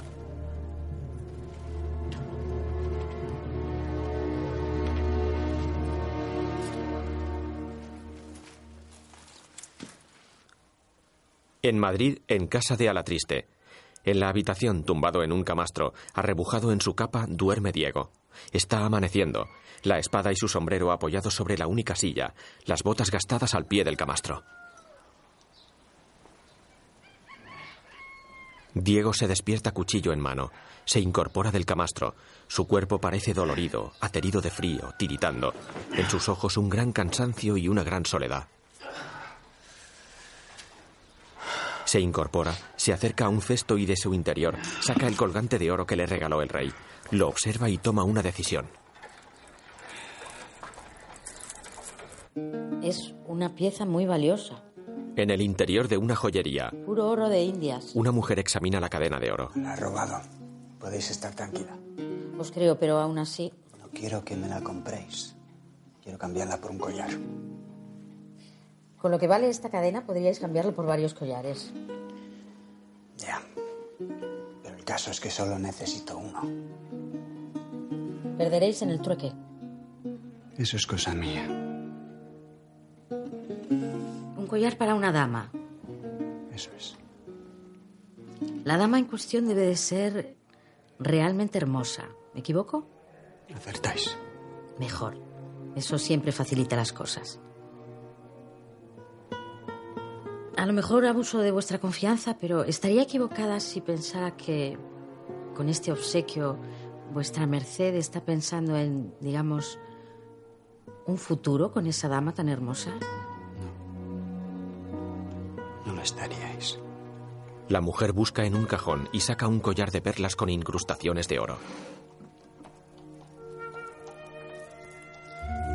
Entonces solo puede ser este. A la triste recorre los pasillos del corral de comedias. El corredor conduce al tablado y a los camerinos de los actores. Se cruza con varios de ellos. Mientras camina sonriente e ilusionado, saca del interior de su jubón el collar que va a regalar a María. Aparta un cortinón y entra en la estancia de María. Buenos días, Diego. Ella no está, pero sí Martín Saldaña, el teniente de alguaciles. ¿Podemos hablar? Podemos. Me han encargado que te haga una advertencia. Aquí estoy. Saldaña traga saliva. Tienes que cambiar de montura, Diego. La plaza está ocupada. ¿Por quién? No puedo decírtelo. ¿Quién? No. He preguntado por quién. No puedo decírtelo, Diego. Saldaña hace ademán de salir del camerino. A la triste se lo impide. Diego, mirando muy serio, le sostiene los ojos por derecho.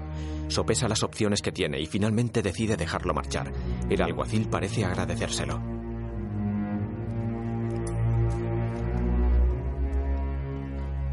Esa misma noche, a la triste avanza por una calle solitaria hasta la casa de María de Castro. Está a punto de entrar en un portal cuando unas sombras embozadas se interponen en su camino. Una de ellas le habla. Ruego a vuestra merced que no pase adelante. ¿Quién lo dice? Uno que puede. Descubre su cara. Es el conde de Guadalmedina. Quiero reñir con vuestra excelencia. Dejadme pasar. Ella ni quiere ni puede verte. Eso quiero comprobarlo yo. Guadalmedina le bloquea el paso. En su cinto dos pistolas. Detrás del conde, el alguacil Saldaña. tu vida por una comedianta? Quien sea ella es lo de menos. Diego desenvaina. Guadalmedina y el alguacil hacen lo propio. Diego desenvaina también la vizcaína para pelear a dos manos. Si no os apartáis, lo haré. A la triste le lanza una estocada. Guadalmedina la para, pero recibe un tajo en el brazo. Saldaña se adelanta para atacar a la triste. En ese momento del portal sale un hombre. La silueta es inconfundible. Es el rey Felipe IV. El rey observa al grupo con su habitual flema e indiferencia. Su mirada gélida se posa unos instantes en Diego. Este baja sus armas y saluda inclinando la cabeza con resignación. El carruaje para frente al portal. El rey se monta en compañía de Guadalmedina.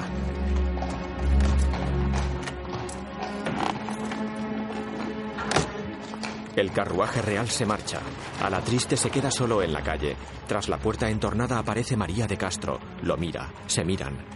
Diego, todavía con la espada desenvainada, la mira con decepción y resignación. María cierra la puerta tras de sí. Alba, Varela, Sesa y Don Fadrique se le oponen. En las escaleras. Hasta Guadalmedina se ha apartado de él. Luis de Alquézar Ha llegado su hora. y Angélica Olivares tiene los días contados. conspiran. Debéis apartaros de esas conspiraciones de la corte. Donad cien mil ducados para la guerra con Francia. Eso satisfará al rey y aplacará al tirano, que a buen seguro ya habrá oído de vuestras andanzas. Por ahora es mejor ser prudentes. Conde duque puede aplastarnos, sin que nadie mueva un dedo nuestra ayuda. Ni siquiera la reina. Vos no sois un grande de España. Pero tú lo serás pronto. Y también tus hijos. Y los hijos de tus hijos.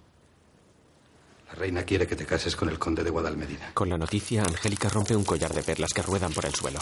Angélica en off escribe una carta a Íñigo. La carta ocupa toda la pantalla. Íñigo, hay un suceso grave del que debo daros noticia. La reina Nuestra Señora y mi tío quieren casarme con el conde de Guadalmedina, pero mi corazón es solo vuestro. Si aún queréis que escapemos a Nápoles, os espero esta noche en mi casa. Mi criado os guiará. Es ocioso deciros que, pese a cuanto dije, no habéis muerto para mí. Íñigo, tengo miedo. Si nos vamos ahora, todos serán desgracias. Íñigo acaricia a Angélica desnuda en la cama. Nos iremos a un lugar donde nunca podrán encontrarnos. Lugar donde no seremos nada. No seremos nadie. Solo tú y yo. Íñigo le besa los pechos. Ella se incorpora y le abraza.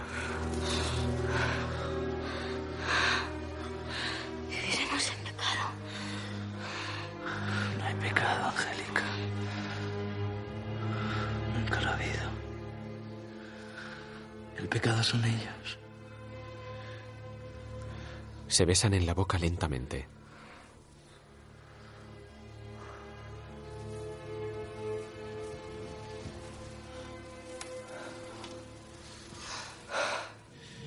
Solo es una mujer, capitán. A la triste y Quevedo en la habitación de Copons. No lo hago por ella. Lo hago por mí. El rey es el rey. El rey es un cabrón. Deberíais marcharos de Madrid. Los reyes son vengativos, yo lo sé bien. Y en cuanto a Guadalmedina, es un grande de España. Ya habéis cruzado espada con él. Ya sabéis lo orgulloso que es. Mañana iré a presentarle mis excusas. Espero que las acepte. Y aunque las acepte, deberíais marcharos de Madrid. Pues también. Corren rumores, don Francisco. Sí, es verdad. Últimamente he escrito algunas cosas que podrían traerme complicaciones, ya lo sé, pero estoy acostumbrado. Además, ya estoy demasiado viejo para esconderme y menos de sé. Buena suerte, capitán. Quevedo se levanta y se marcha de la habitación. Y a vos.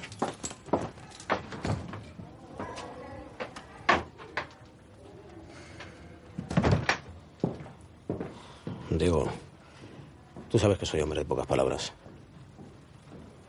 Sí. Me voy al pueblo. Con el dinero que he ahorrado voy a comprarme unas tierras y a buscar a una mujer. Si quieres te vienes conmigo. Ahora has dicho mucho. Copón sonríe. A la triste le devuelve la sonrisa. De noche, el conde duque de Olivares está leyendo indignado los versos de Quevedo. Católica, sacra y real majestad, que Dios en la tierra os hizo deidad. Un anciano pobre, sencillo y honrado, humilde os invoca y os habla postrado. Diré lo que es justo y le pido al cielo que así me suceda cual fuere mi celo. Ministro tenéis de sangre y valor, que solo pretende que reinéis, Señor. He allá, Felipe IV, que en el mundo eres famoso. Abre el pecho generoso, danos de tu sangre un parto, de quien nunca se vio harto del pan que le quita al pobre, de quien ha bajado el cobre, de quien tu reino ha vendido y venderá el mismo Dios. Líbranos. Líbranos, Señor, de todo mal. Amén. Amén. Amén. Quevedo camina cojeando en solitario por las calles de Madrid. Es noche cerrada. Enfrente la fachada del caserón donde vive Angélica. Junto a la esquina, embozado en su capa, Íñigo espera. Angélica comienza a bajar una suntuosa escalera. Sus propios pensamientos la detienen. Pero tú serás grande de España. Se para. Y tus hijos. Y los hijos de tus hijos.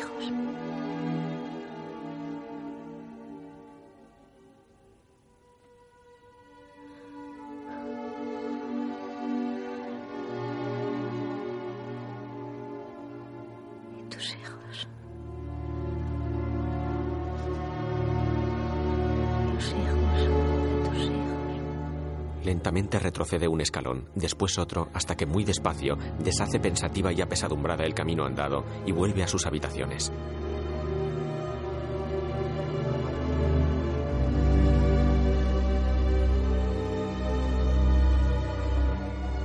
Está amaneciendo. En el exterior del caserón, una criada abre uno de los balcones y sacude una alfombra. Pasa un hombre con un caballo. En la esquina de enfrente, Íñigo sigue esperando. Al fin se convence de que Angélica no saldrá. Con mirada inexpresiva, echa una última mirada al caserón y se marcha calle abajo.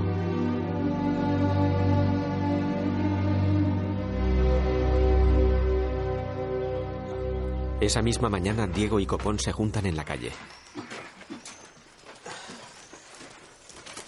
Diego, Esta noche se han llevado preso a don Francisco. A la cárcel de San Marcos. Caminan juntos. Se acabó. Tendríamos que habernos quedado el oro del galeón. Quizá Supongo que vuestras mercedes estarán familiarizados con las leyes del juego. Por la noche en un garito clandestino de apostadores. Entonces no hará falta explicar que el impago de deudas se castiga con pena de vida. Alrededor de una mesa, bravos patibularios. El ambiente es turbio, peligroso. Pues esta es la situación. El señor Balboa debe 200 ducados y dice que no puede pagar. También dice que no le importa que le matemos. Dirigiéndose a la triste y a Copons, que están de pie. Sin embargo, he oído que a vuestra merced sí le importaría que perdiera la vida. Me importaría. Pues entonces todos saldremos ganando. El señor Balboa, aún a su pesar, conservará su vida y nosotros recuperaremos nuestro dinero. Siempre y cuando, claro está, vuestra merced se haga cargo de la deuda. Dos bravos tienen a Íñigo sujeto con un cuchillo en el cuello. ¿Es eso posible? A la triste saca el collar que cambió por la cadena del rey y lo coloca encima de la mesa. Es posible. El matón lo observa y lo aparta. No somos expertos en joyas. Solo admitimos dinero. Copons con un gesto brusco se quita el cinturón. Parece que va a atacarles, pero no es así. Vacía su contenido encima de la mesa y saca todos sus ahorros. Como este. Los jugadores miran con avidez las relucientes monedas de oro sobre la mesa. Sebastián. Recoge su cinturón casi vacío y se lo echa al hombro. ¿Qué?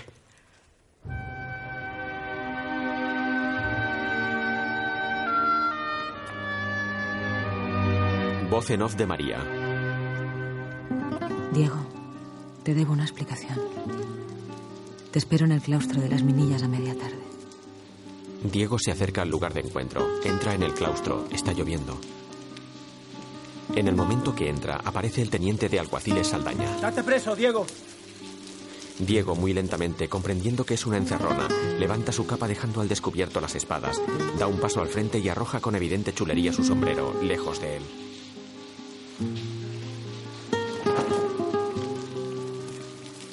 Junto a Saldaña aparece el conde de Guadalmedina. Desarma. Unos pasos detrás, un hombre en sombras al que no reconocemos. ¡Date preso o te mato! A la triste calcula sus posibilidades, desenvaina la espada y provoca a Saldaña. Una cosa, Martín. ¿A quién le conseguirá tu viuda ahora la vara de alguacil? ¿Eh? Ah. Cabrón. Saldaña furioso se lanza contra él como un toro. A la triste le da una estocada en el costado, que da con Saldaña en tierra. Guadalmedina se lanza contra a la triste. Diego le da un cabezazo que le rompe los huesos de la nariz. Guadalmedina cae al suelo. A la triste furioso aparta la espada de Guadalmedina y le da una patada al conde. Este intenta levantarse del barro. Vuelve a golpearle, esta vez en la cara. Guadalmedina vuelve a caer. El tercer hombre sale de las sombras y entra en el campo de luz. Es Luis de Alquézar. A la triste no le hace nada. Este recoge a Guadalmedina herido y se lo lleva de allí. Diego se acerca al alguacil que continúa desangrándose en el suelo. De repente aparece por detrás Gualterio Malatesta, desenvainando su espada y su daga. Ay, Martín. Cuánto me place veros pelear, capitán. A la triste en guardia le mira con una mezcla de odio y de cansancio. Tiempo sin veros. Os he echado de menos. Sí, sí. Y a la puta que os parió. Malatesta le lanza varias estocadas. A la triste las para. Diego está muy cansado y Malatesta fresco. El italiano le tira una segunda tanda de estocadas. A la triste las para a duras penas.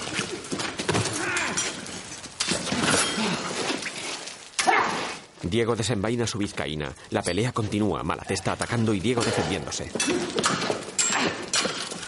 Diego cae contra la pared. Evita varias estocadas más.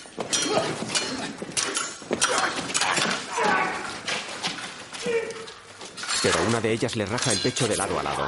Diego cae de rodillas al suelo, sujetándose el pecho con los brazos.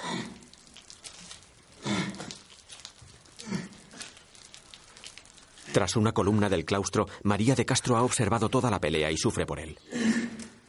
Diego está de rodillas con la cabeza tocando en el suelo. Intenta un ataque desesperado, pero cae sin fuerzas boca arriba sobre el empedrado. Todavía lo intenta una vez más. Consigue doblar una rodilla para ponerse en pie, pero vuelve a caer. Malatesta pisa la espada de Diego y lo remata dándole una estocada en el pecho. Sic transit, gloria mundi.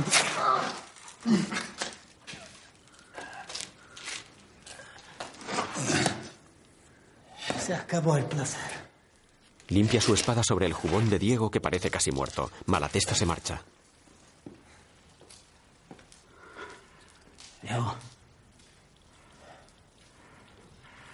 ¿Estás vivo?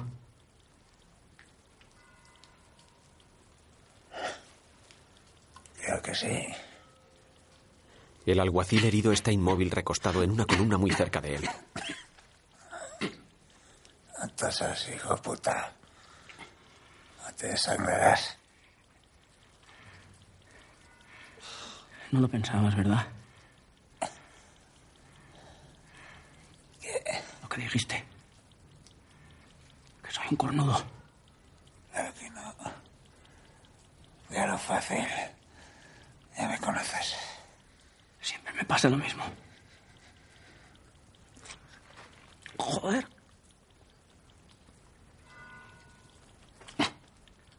Me muero. El alguacil muere. Diego no se da cuenta. Has parado a pensar.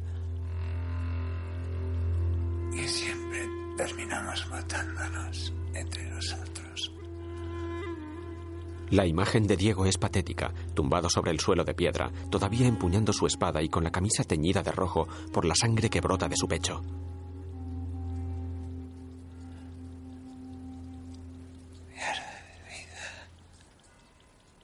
Diego cierra los ojos.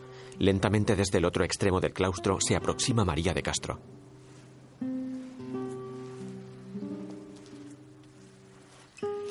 Diego todavía respira. María se arrodilla llorando junto a él. Con sus manos le tapa la herida.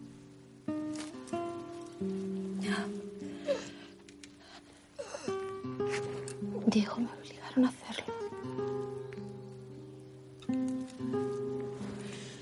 Me obligaron a hacerlo. Ella le acaricia. Él intenta hacer lo mismo, pero no le quedan fuerzas.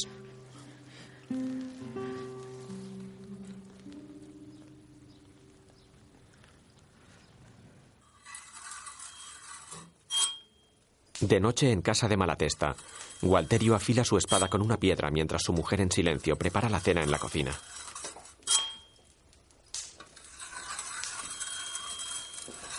En el umbral de la puerta aparece Íñigo Balboa. Estaba esperando, rapaz. Vamos. Espera un momento. Si sois tan amable. Termina de afilar la espada y se levanta.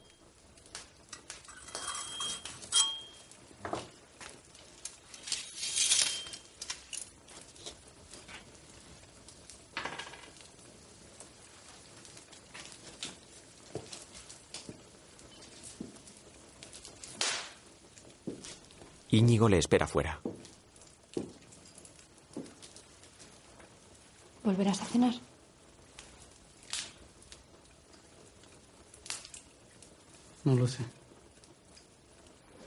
Los dos hombres se baten a muerte en la calle.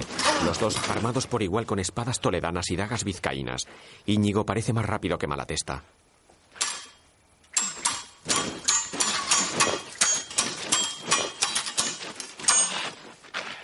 Íñigo recorre la pared de piedra con la punta de su espada, haciéndole saltar chispas. Continúan peleando, los dos estudian mutuamente. La pelea es muy rápida, a cuatro manos. Malatesta alcanza de refilón a Íñigo que tiene que retroceder. Vuelven a situarse en guardia. Malatesta parece más cansado de lo habitual. La juventud y vigor físico de Íñigo se imponen. Malatesta se defiende como puede.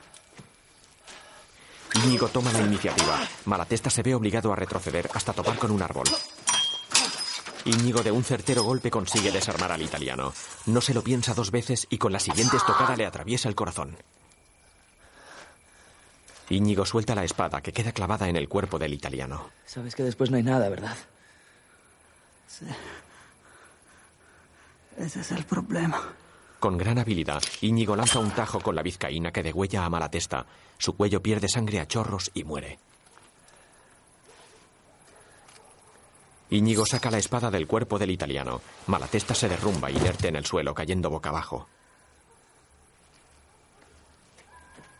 Lentamente Íñigo recupera el aliento, recoge sus armas y se aleja.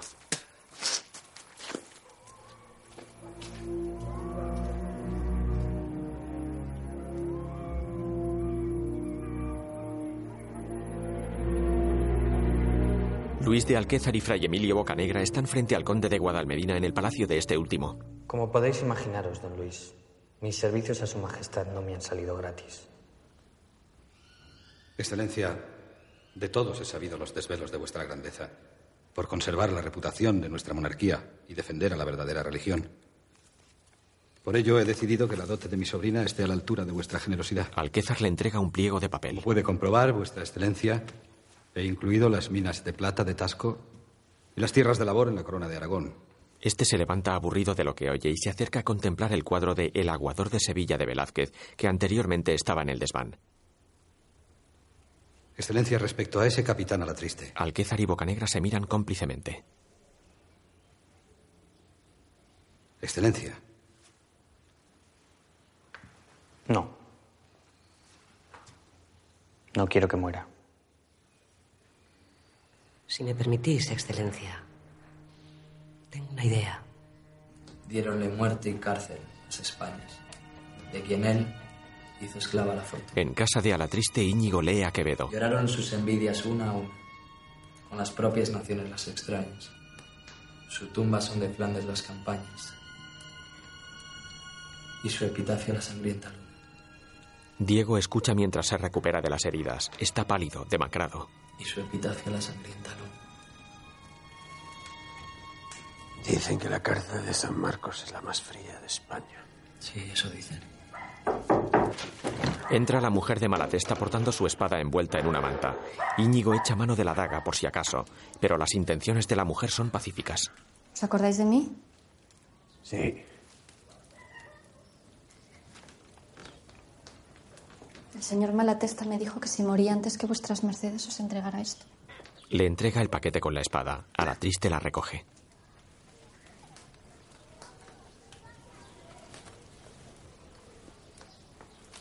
También me dijo que podíais quedaros conmigo si era ese vuestro deseo. Diego duda por un instante ante la proposición.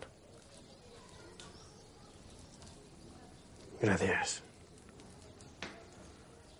No hace falta. Como gustéis.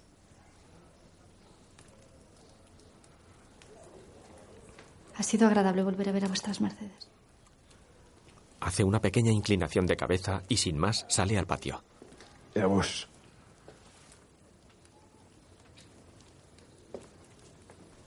Cierra la puerta tras ella.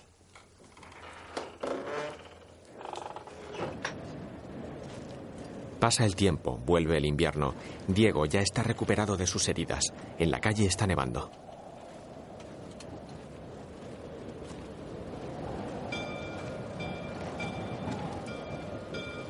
A la triste entra en un edificio.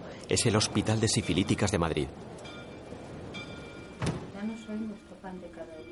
En una gran estancia común, tan solo separadas por cortinas, hay un montón de camastros. En ellos mujeres con las caras deformadas por la enfermedad y algunas religiosas que las están cuidando. A la triste, cubierto por su capa y su sombrero, entra en la gran estancia. Cruza lentamente todo el pasillo hasta el fondo de la sala.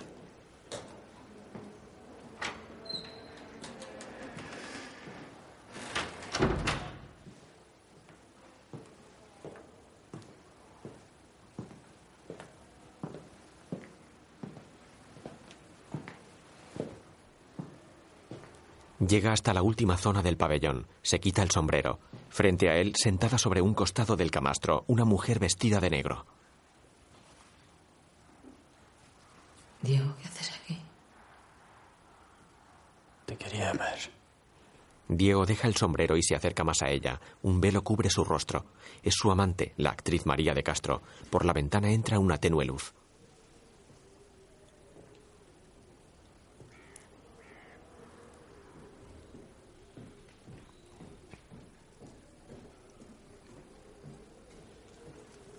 A la triste se agacha frente al rostro de María tapado por el velo. Con mucho cuidado y cariño, coge una de las manos de María. Ella la retira.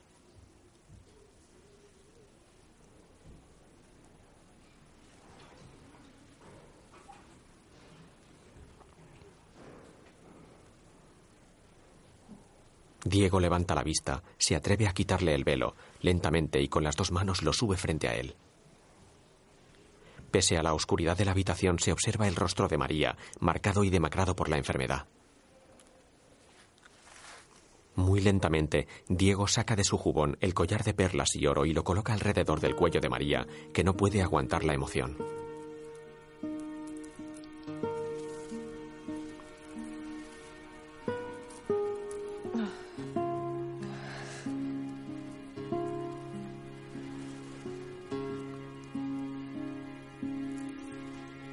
Diego lo contempla colgado en el cuello de María.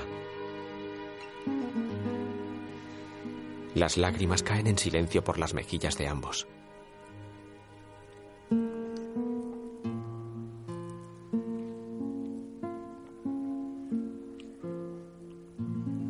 Se cogen de la mano. María las acerca contra su pecho.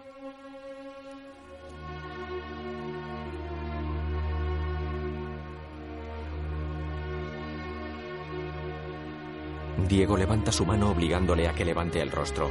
Al fin los dos se miran cara a cara, de frente.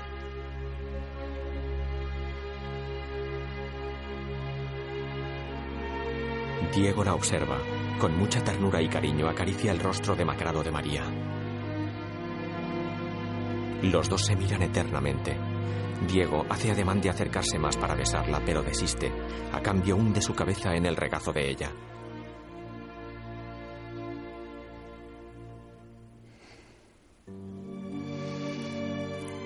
Ella le acaricia la cabeza.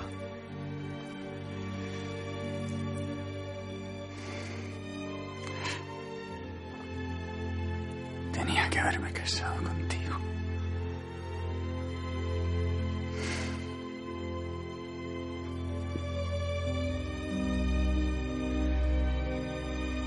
Vuelven a mirarse.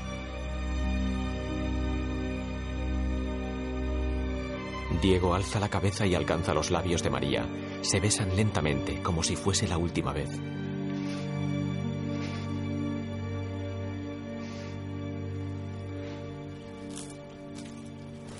Diego vuelve al patio de su casa. Continúa nevando.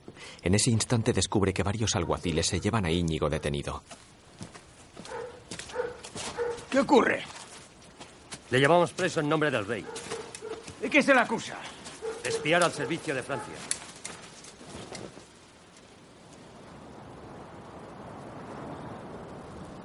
Pasan varios meses más. Llega el verano. Diego cruza el patio del Palacio de Guadalmedina seguido de varios sirvientes. Con una indicación de mano les obliga a detenerse.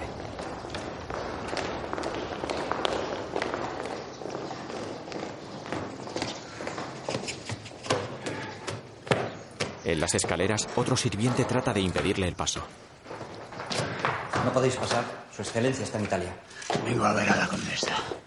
Diego llega hasta los aposentos de Angélica, ahora condesa de Guadalmedina. Angélica está pálida, ojerosa. Mientras hablan, ella no mueve un solo músculo. ¿Qué hacéis aquí? Vengo a pediros un favor.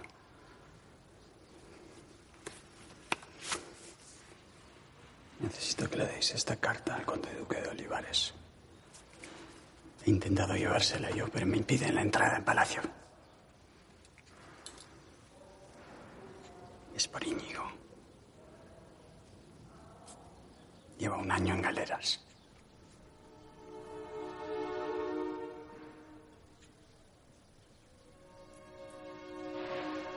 Angélica, con la mirada perdida y vidriosa, recoge la carta de manos de Ala Triste.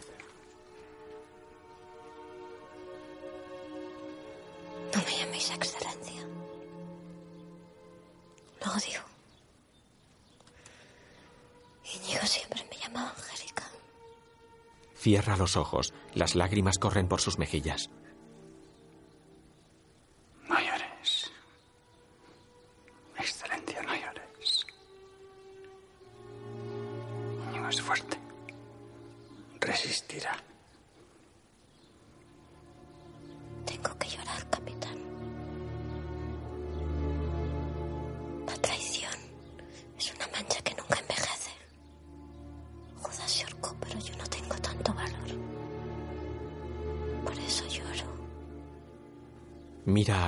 Con ojos febriles. En su mirada un punto de locura. Le daré la carta al conde Duque. El honor y la reputación de España se han perdido, capitán. En la sala de mapas de Palacio, Olivares y a la triste. Dios nuestro Señor nos ha abandonado. Excelencia, no, No hay otra explicación. Todos son desgracias. Olivares avanza con un aire también de locura en su mirada. Casale tendría que haber sido tomado. Turín salvado, Arras socorrido. Los catalanes y los portugueses nunca tendrían que haberse rebelado contra su rey. Este es el año más infortunado que jamás haya experimentado la monarquía. Excelencia, la carta que le hice. Sí. La carta. La carta. La he leído. Las pruebas son concluyentes. ¿Ah? Ese joven es un espía de Francia. Excelencia. Pero no todo está perdido. Richelieu está enfermo. Los holandeses quieren la paz. Si las tropas del cardenal infante. Excelencia, es el huérfano de uno de vuestros soldados. Yo lo he criado. He dicho todo lo que tenía que decir, capitán.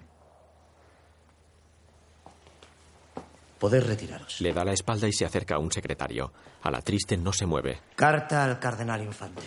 Excelencia. Olivares empieza a dictar. Señor. Las cartas de Flandes. ¡Excelencia! En ese momento, para sorpresa de todos, a la triste le interrumpe. Todos se alarman y se levantan. Miradme a la cara.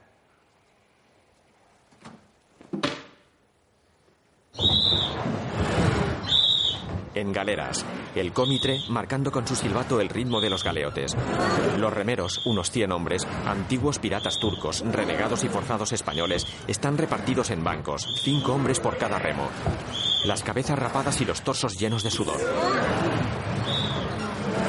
Los galeotes se incorporan y vuelven a caerse para atrás, impulsando sus largos remos, haciendo sonar sus cadenas.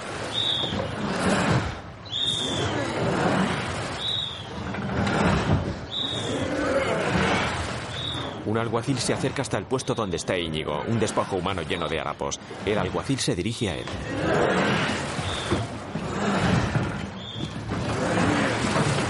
Íñigo Balboa, el rey te ha perdonado.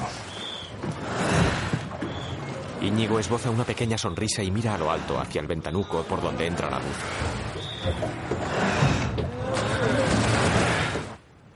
Desde lo alto de un acantilado, Diego otea el horizonte. A lo lejos divisa la galera.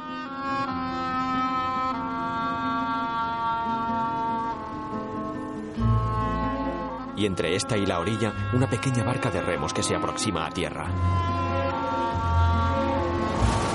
Los remeros dejan a Íñigo cerca de la playa. Sale del agua dando traspiés, exhausto. La luz del sol le deslumbra. Va cubierto por harapos. Cae de rodillas en la orilla.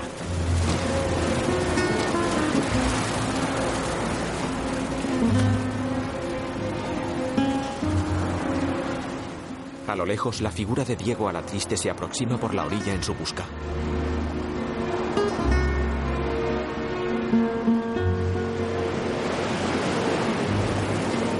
Diego, ya más cerca, llega corriendo hasta Íñigo, que continúa tumbado sobre la arena. Se agacha junto a él, hundiendo sus rodillas en la arena, lo levanta, lo abraza.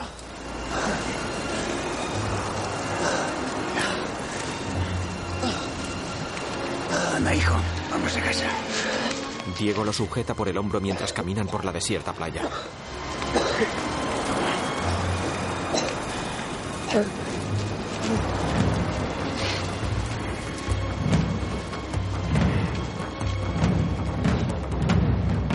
Sobreimpreso en pantalla, Rocroi, mayo de 1643. Primera línea de fuego a la triste, a su derecha Íñigo, a su izquierda Copons. Alrededor y por detrás de ellos un grupo de bravos armados con mosquetes de mecha esperan su turno para la batalla. Tras ellos los piqueros con picas de más de cuatro metros, todos inmóviles. Los cañonazos caen junto a ellos. Sobreimpreso en pantalla, el tercio viejo de Cartagena después de ocho horas de batalla. Al otro lado del campo de batalla una fila de cañones. Los oficiales franceses dan la orden de fuego. Los cañones vomitan metralla por sus bocas. Varios soldados españoles caen destrozados por la metralla. Los cañones continúan escupiendo fuego. Los hombres continúan cayendo desmembrados, pero nadie se mueve. Nadie deja su puesto en la formación. La caballería francesa toma posiciones adelantándose a su línea de artillería. Alatriste y el resto de soldados de infantería aseguran sus mosquetones sobre horquillas montadas en varas largas para poder disparar con mejor puntería. Hacen una carga y se retiran. Otra fila de hombres toma su lugar. Vuelven a disparar. La caballería francesa avanza al trote, los abanderados en el centro de la formación. Comienzan a disparar sus arcabuces. El tiroteo es cruzado entre ambos bandos, los franceses a caballo, la infantería española esperándoles. Los piqueros españoles aseguran sus picas en la tierra en formación de cuadro. En total no llegarán al centenar de hombres. Los franceses son muchos más. La caballería se lanza al ataque. Algunos caballos y jinetes son atravesados por las picas.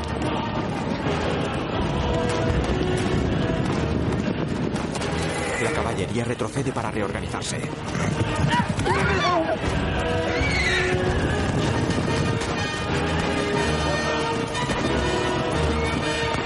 Los soldados de infantería se refugian tras los piqueros. La caballería francesa vuelve a atacar. Abren una brecha en la formación. A la triste y los suyos entran en el cuerpo a cuerpo. Diego derriba a un jinete. En el otro extremo del campo de batalla, los piqueros franceses avanzan lentamente en formación. Un mar de picas de más de 5 metros avanzan verticalmente hacia los españoles. La infantería española derriba a alguno de ellos. La caballería se ha retirado. Los piqueros de ambos bandos colocan sus picas en posición horizontal de ataque. Avanzan lentamente. Las picas de ambos ejércitos chocan. Bajo el mar de picas, en los escasos 4 o 5 metros que separan a ambos ejércitos, los soldados entran en el cuerpo a cuerpo casi de rodillas. La matanza es sangrienta y cruel. Se mata lentamente, pesadamente. Las miradas son crueles, sanguinarias, porque solo quien mata de cerca sabe bien cómo es la muerte. Las picas penetran en los cuerpos de ambos ejércitos. Los que han pasado bajo ellas degüellan a diestro y siniestro. Nadie está a salvo. La sangre cubre el campo de batalla. Las picas parecen no acabarse nunca.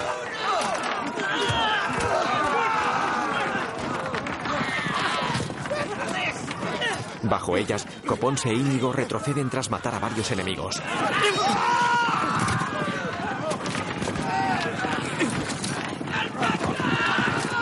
El capitán Bragado recibe una herida de pica en el cuello.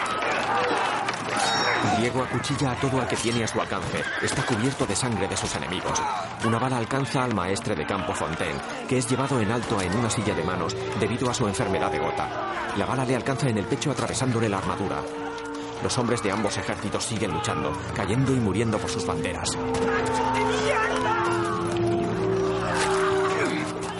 No hay orden ni concierto. Cada cual pelea con lo que tiene, con lo que le queda y sobre todo con lo que es.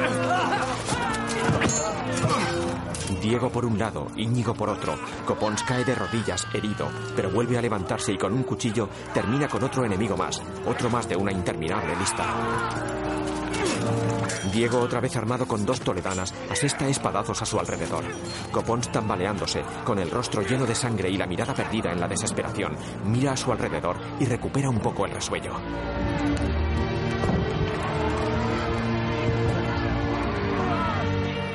Íñigo ensarta con una lanza en el suelo a otro de los caídos. Diego continúa peleando, retrocede. Pelea espalda con espalda de Íñigo. Acuchilla cuerpo a cuerpo a otro enemigo que con su peso le vence y le cae encima. Diego cae al suelo con el cadáver sobre él. No le quedan fuerzas para levantarse, ni esperanzas por las que luchar. El tiempo se hace eterno. Mira a su enemigo muerto sobre él. Cierra los ojos y parece resignarse. Parece saber que por mucho que se tarde en morir, al final siempre se muere. Y quien muere, descansa.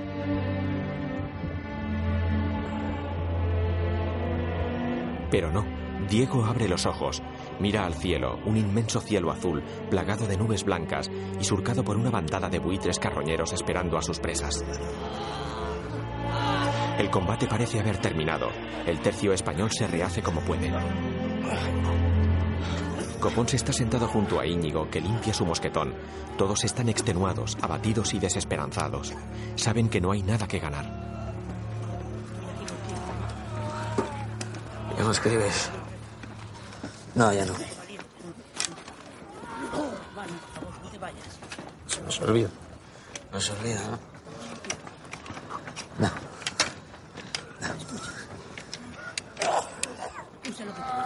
A la triste se acerca hasta ellos, ayudando a caminar al capitán Bragado, que se sujeta con su mano izquierda a la herida del cuello. Soldado. El maestre de Campo Fontaine, que todavía sigue vivo, llama a Diego desde lo alto de su silla de manos. Señor. Diego se da la vuelta. Vos sois... La triste excelencia. Ya recuerdo. Nos di una ventaja de ocho escudos por salvar a un sargento mayor en Norlinga. Me los rebajaron a cuatro, excelencia. Vaya. Mala suerte, soldado. Mala suerte, excelencia. Diego se despide con un gesto de cabeza y vuelve junto a sus amigos.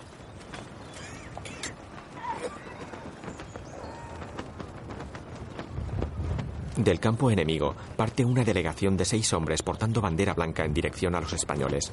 El maestre Fontaine da órdenes. Bragado. El tercio español, alrededor de unos 80 hombres, están en campo abierto con las murallas de la ciudad al fondo, lejos de ellos.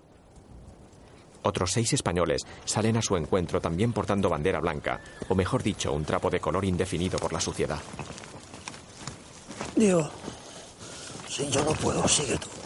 Encabeza el grupo el capitán Bragado, que por su herida en el cuello prácticamente no puede hablar, y a la triste, tras ellos Copons, Íñigo y otros dos bravos. El grupo francés está perfectamente uniformado, los españoles llenos de sangre y suciedad sobre sus ropas andrajosas. Los dos grupos se juntan en tierra de nadie. El capitán Bragado se descubre haciendo una reverencia de cortesía. El portavoz francés se quita el casco antes de hablar. Señores, el duque de Enghien considera que habéis combatido con un valor que excede las palabras. Por eso, os ofrece una rendición honrosa. Podéis conservar vuestras banderas y salir. Formación. ¿Qué decís? Bragado intenta hablar, pero la herida del cuello no se lo permite. Está a punto de ahogarse en su propia sangre. Copons, tambaleándose, se sitúa junto a la triste que tiene que sujetarlo para que no se caiga. Recupera la estabilidad. Diego a la triste da un paso al frente, orgulloso, les mira fijamente. Decidle al señor duque de Enghien que agradecemos sus palabras. Este es un tercio español. El capitán Bragado vuelve a cubrirse y da media vuelta. Cada grupo vuelve por donde ha venido. Copón se acerca a la triste. Diego.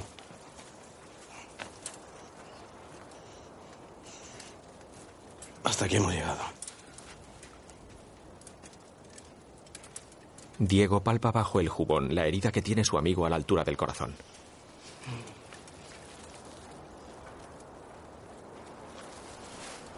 Coge un pañuelo y se lo introduce en la herida para frenar la hemorragia.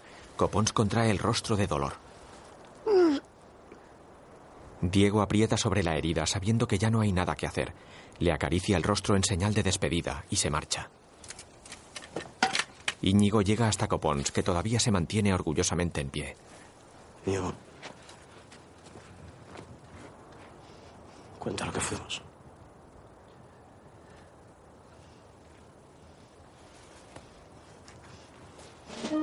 Íñigo asiente. También vuelve con los restos del tercio. Copons permanece solo en medio de tierra de nadie, con la mirada altiva. Intenta caminar, pero se le doblan las rodillas. Su maltrecho cuerpo se desmorona y cae muerto boca abajo.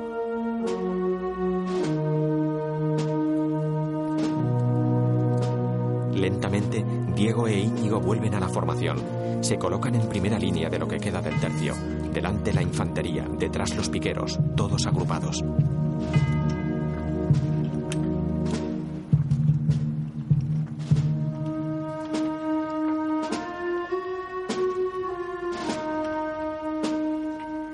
La caballería francesa se reorganiza con sus abanderados en el centro. Avanzan al trote.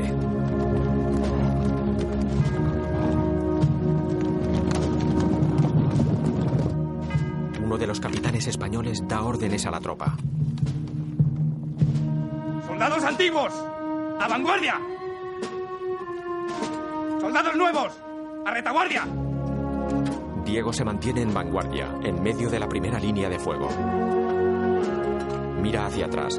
A tan solo unos pasos permanece Íñigo. Quiere estar junto a él en la batalla. Diego, con un gesto de cabeza, le indica que debe ir a retaguardia. Se despiden con la mirada.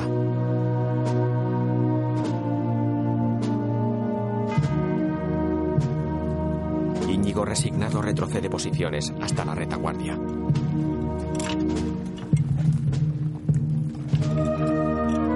Los hombres, unos con espadas, otros con picas, otros con arcabuces, esperan el momento final.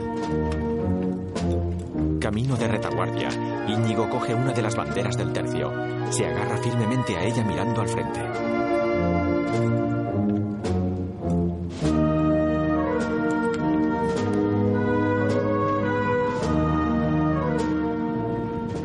Caballería francesa, en formación, avanza primero al trote y luego al galope hacia los españoles. Todos ellos empuñan arcabuces. Diego, a la triste al frente de todo el grupo, se sitúa en posición de ataque. Los brazos al frente, con la toledana en la derecha, la vizcaína en la izquierda y la mirada en el infinito. Permanecen inmóviles aguantando los primeros disparos de los franceses. El bravo de su izquierda cae abatido. Al instante es el de la derecha el que lo hace. Diego permanece inmóvil, recibe un disparo en el pecho que lo desequilibra, pierde la vizcaína, pero no lo tumba. No era el hombre más honesto ni el más piadoso, pero era un hombre valiente. Se llamaba Diego la Triste y había luchado como soldado de los tercios viejos en las guerras de Flandes. Cuando lo conocí malvivía en Madrid, alquilándose por cuatro maravedís en trabajos de poco lustre, a menudo en calidad de espadachín, por cuenta de otros, que no tenían la destreza o los arrestos para salvar. Recupera la posición con la espada a la altura de la cabeza y entra a matar como si de un toro se tratase. La imagen queda congelada sobre el rostro enfurecido y trágico de Diego a la Triste. Sobre pantalla negra, a la Triste, de Arturo Pérez Reverte. Títulos de crédito. Escrita y dirigida por Agustín Díaz Llanes para Roy Doriga. Producida por Antonio Cardenal y Álvaro Agustín. Producción ejecutiva Íñigo Marco y Belén Atienza. Vigo Mortensen, Elena Anaya, Unax Ugalde, Eduard Fernández, Eduardo Noriega, Ariadna Gil, Juan Echanove, Javier Cámara, Antonio Dechent, Blanca Portillo, Francés Garrido, Pilar López de Ayala, Jesús Castejón, Cristina Marcos, Luis Zaera, Pilar Bardem, Nadia de Santiago, Nacho Pérez y Enrico Loverso como Malatesta. Dirección de fotografía Paco Femenía. Montaje José Salcedo. Dirección artística Benjamín Fernández. Música Roque Baños. Dirección de producción Cristina Zumárraga. Vestuario Francesca Sartori.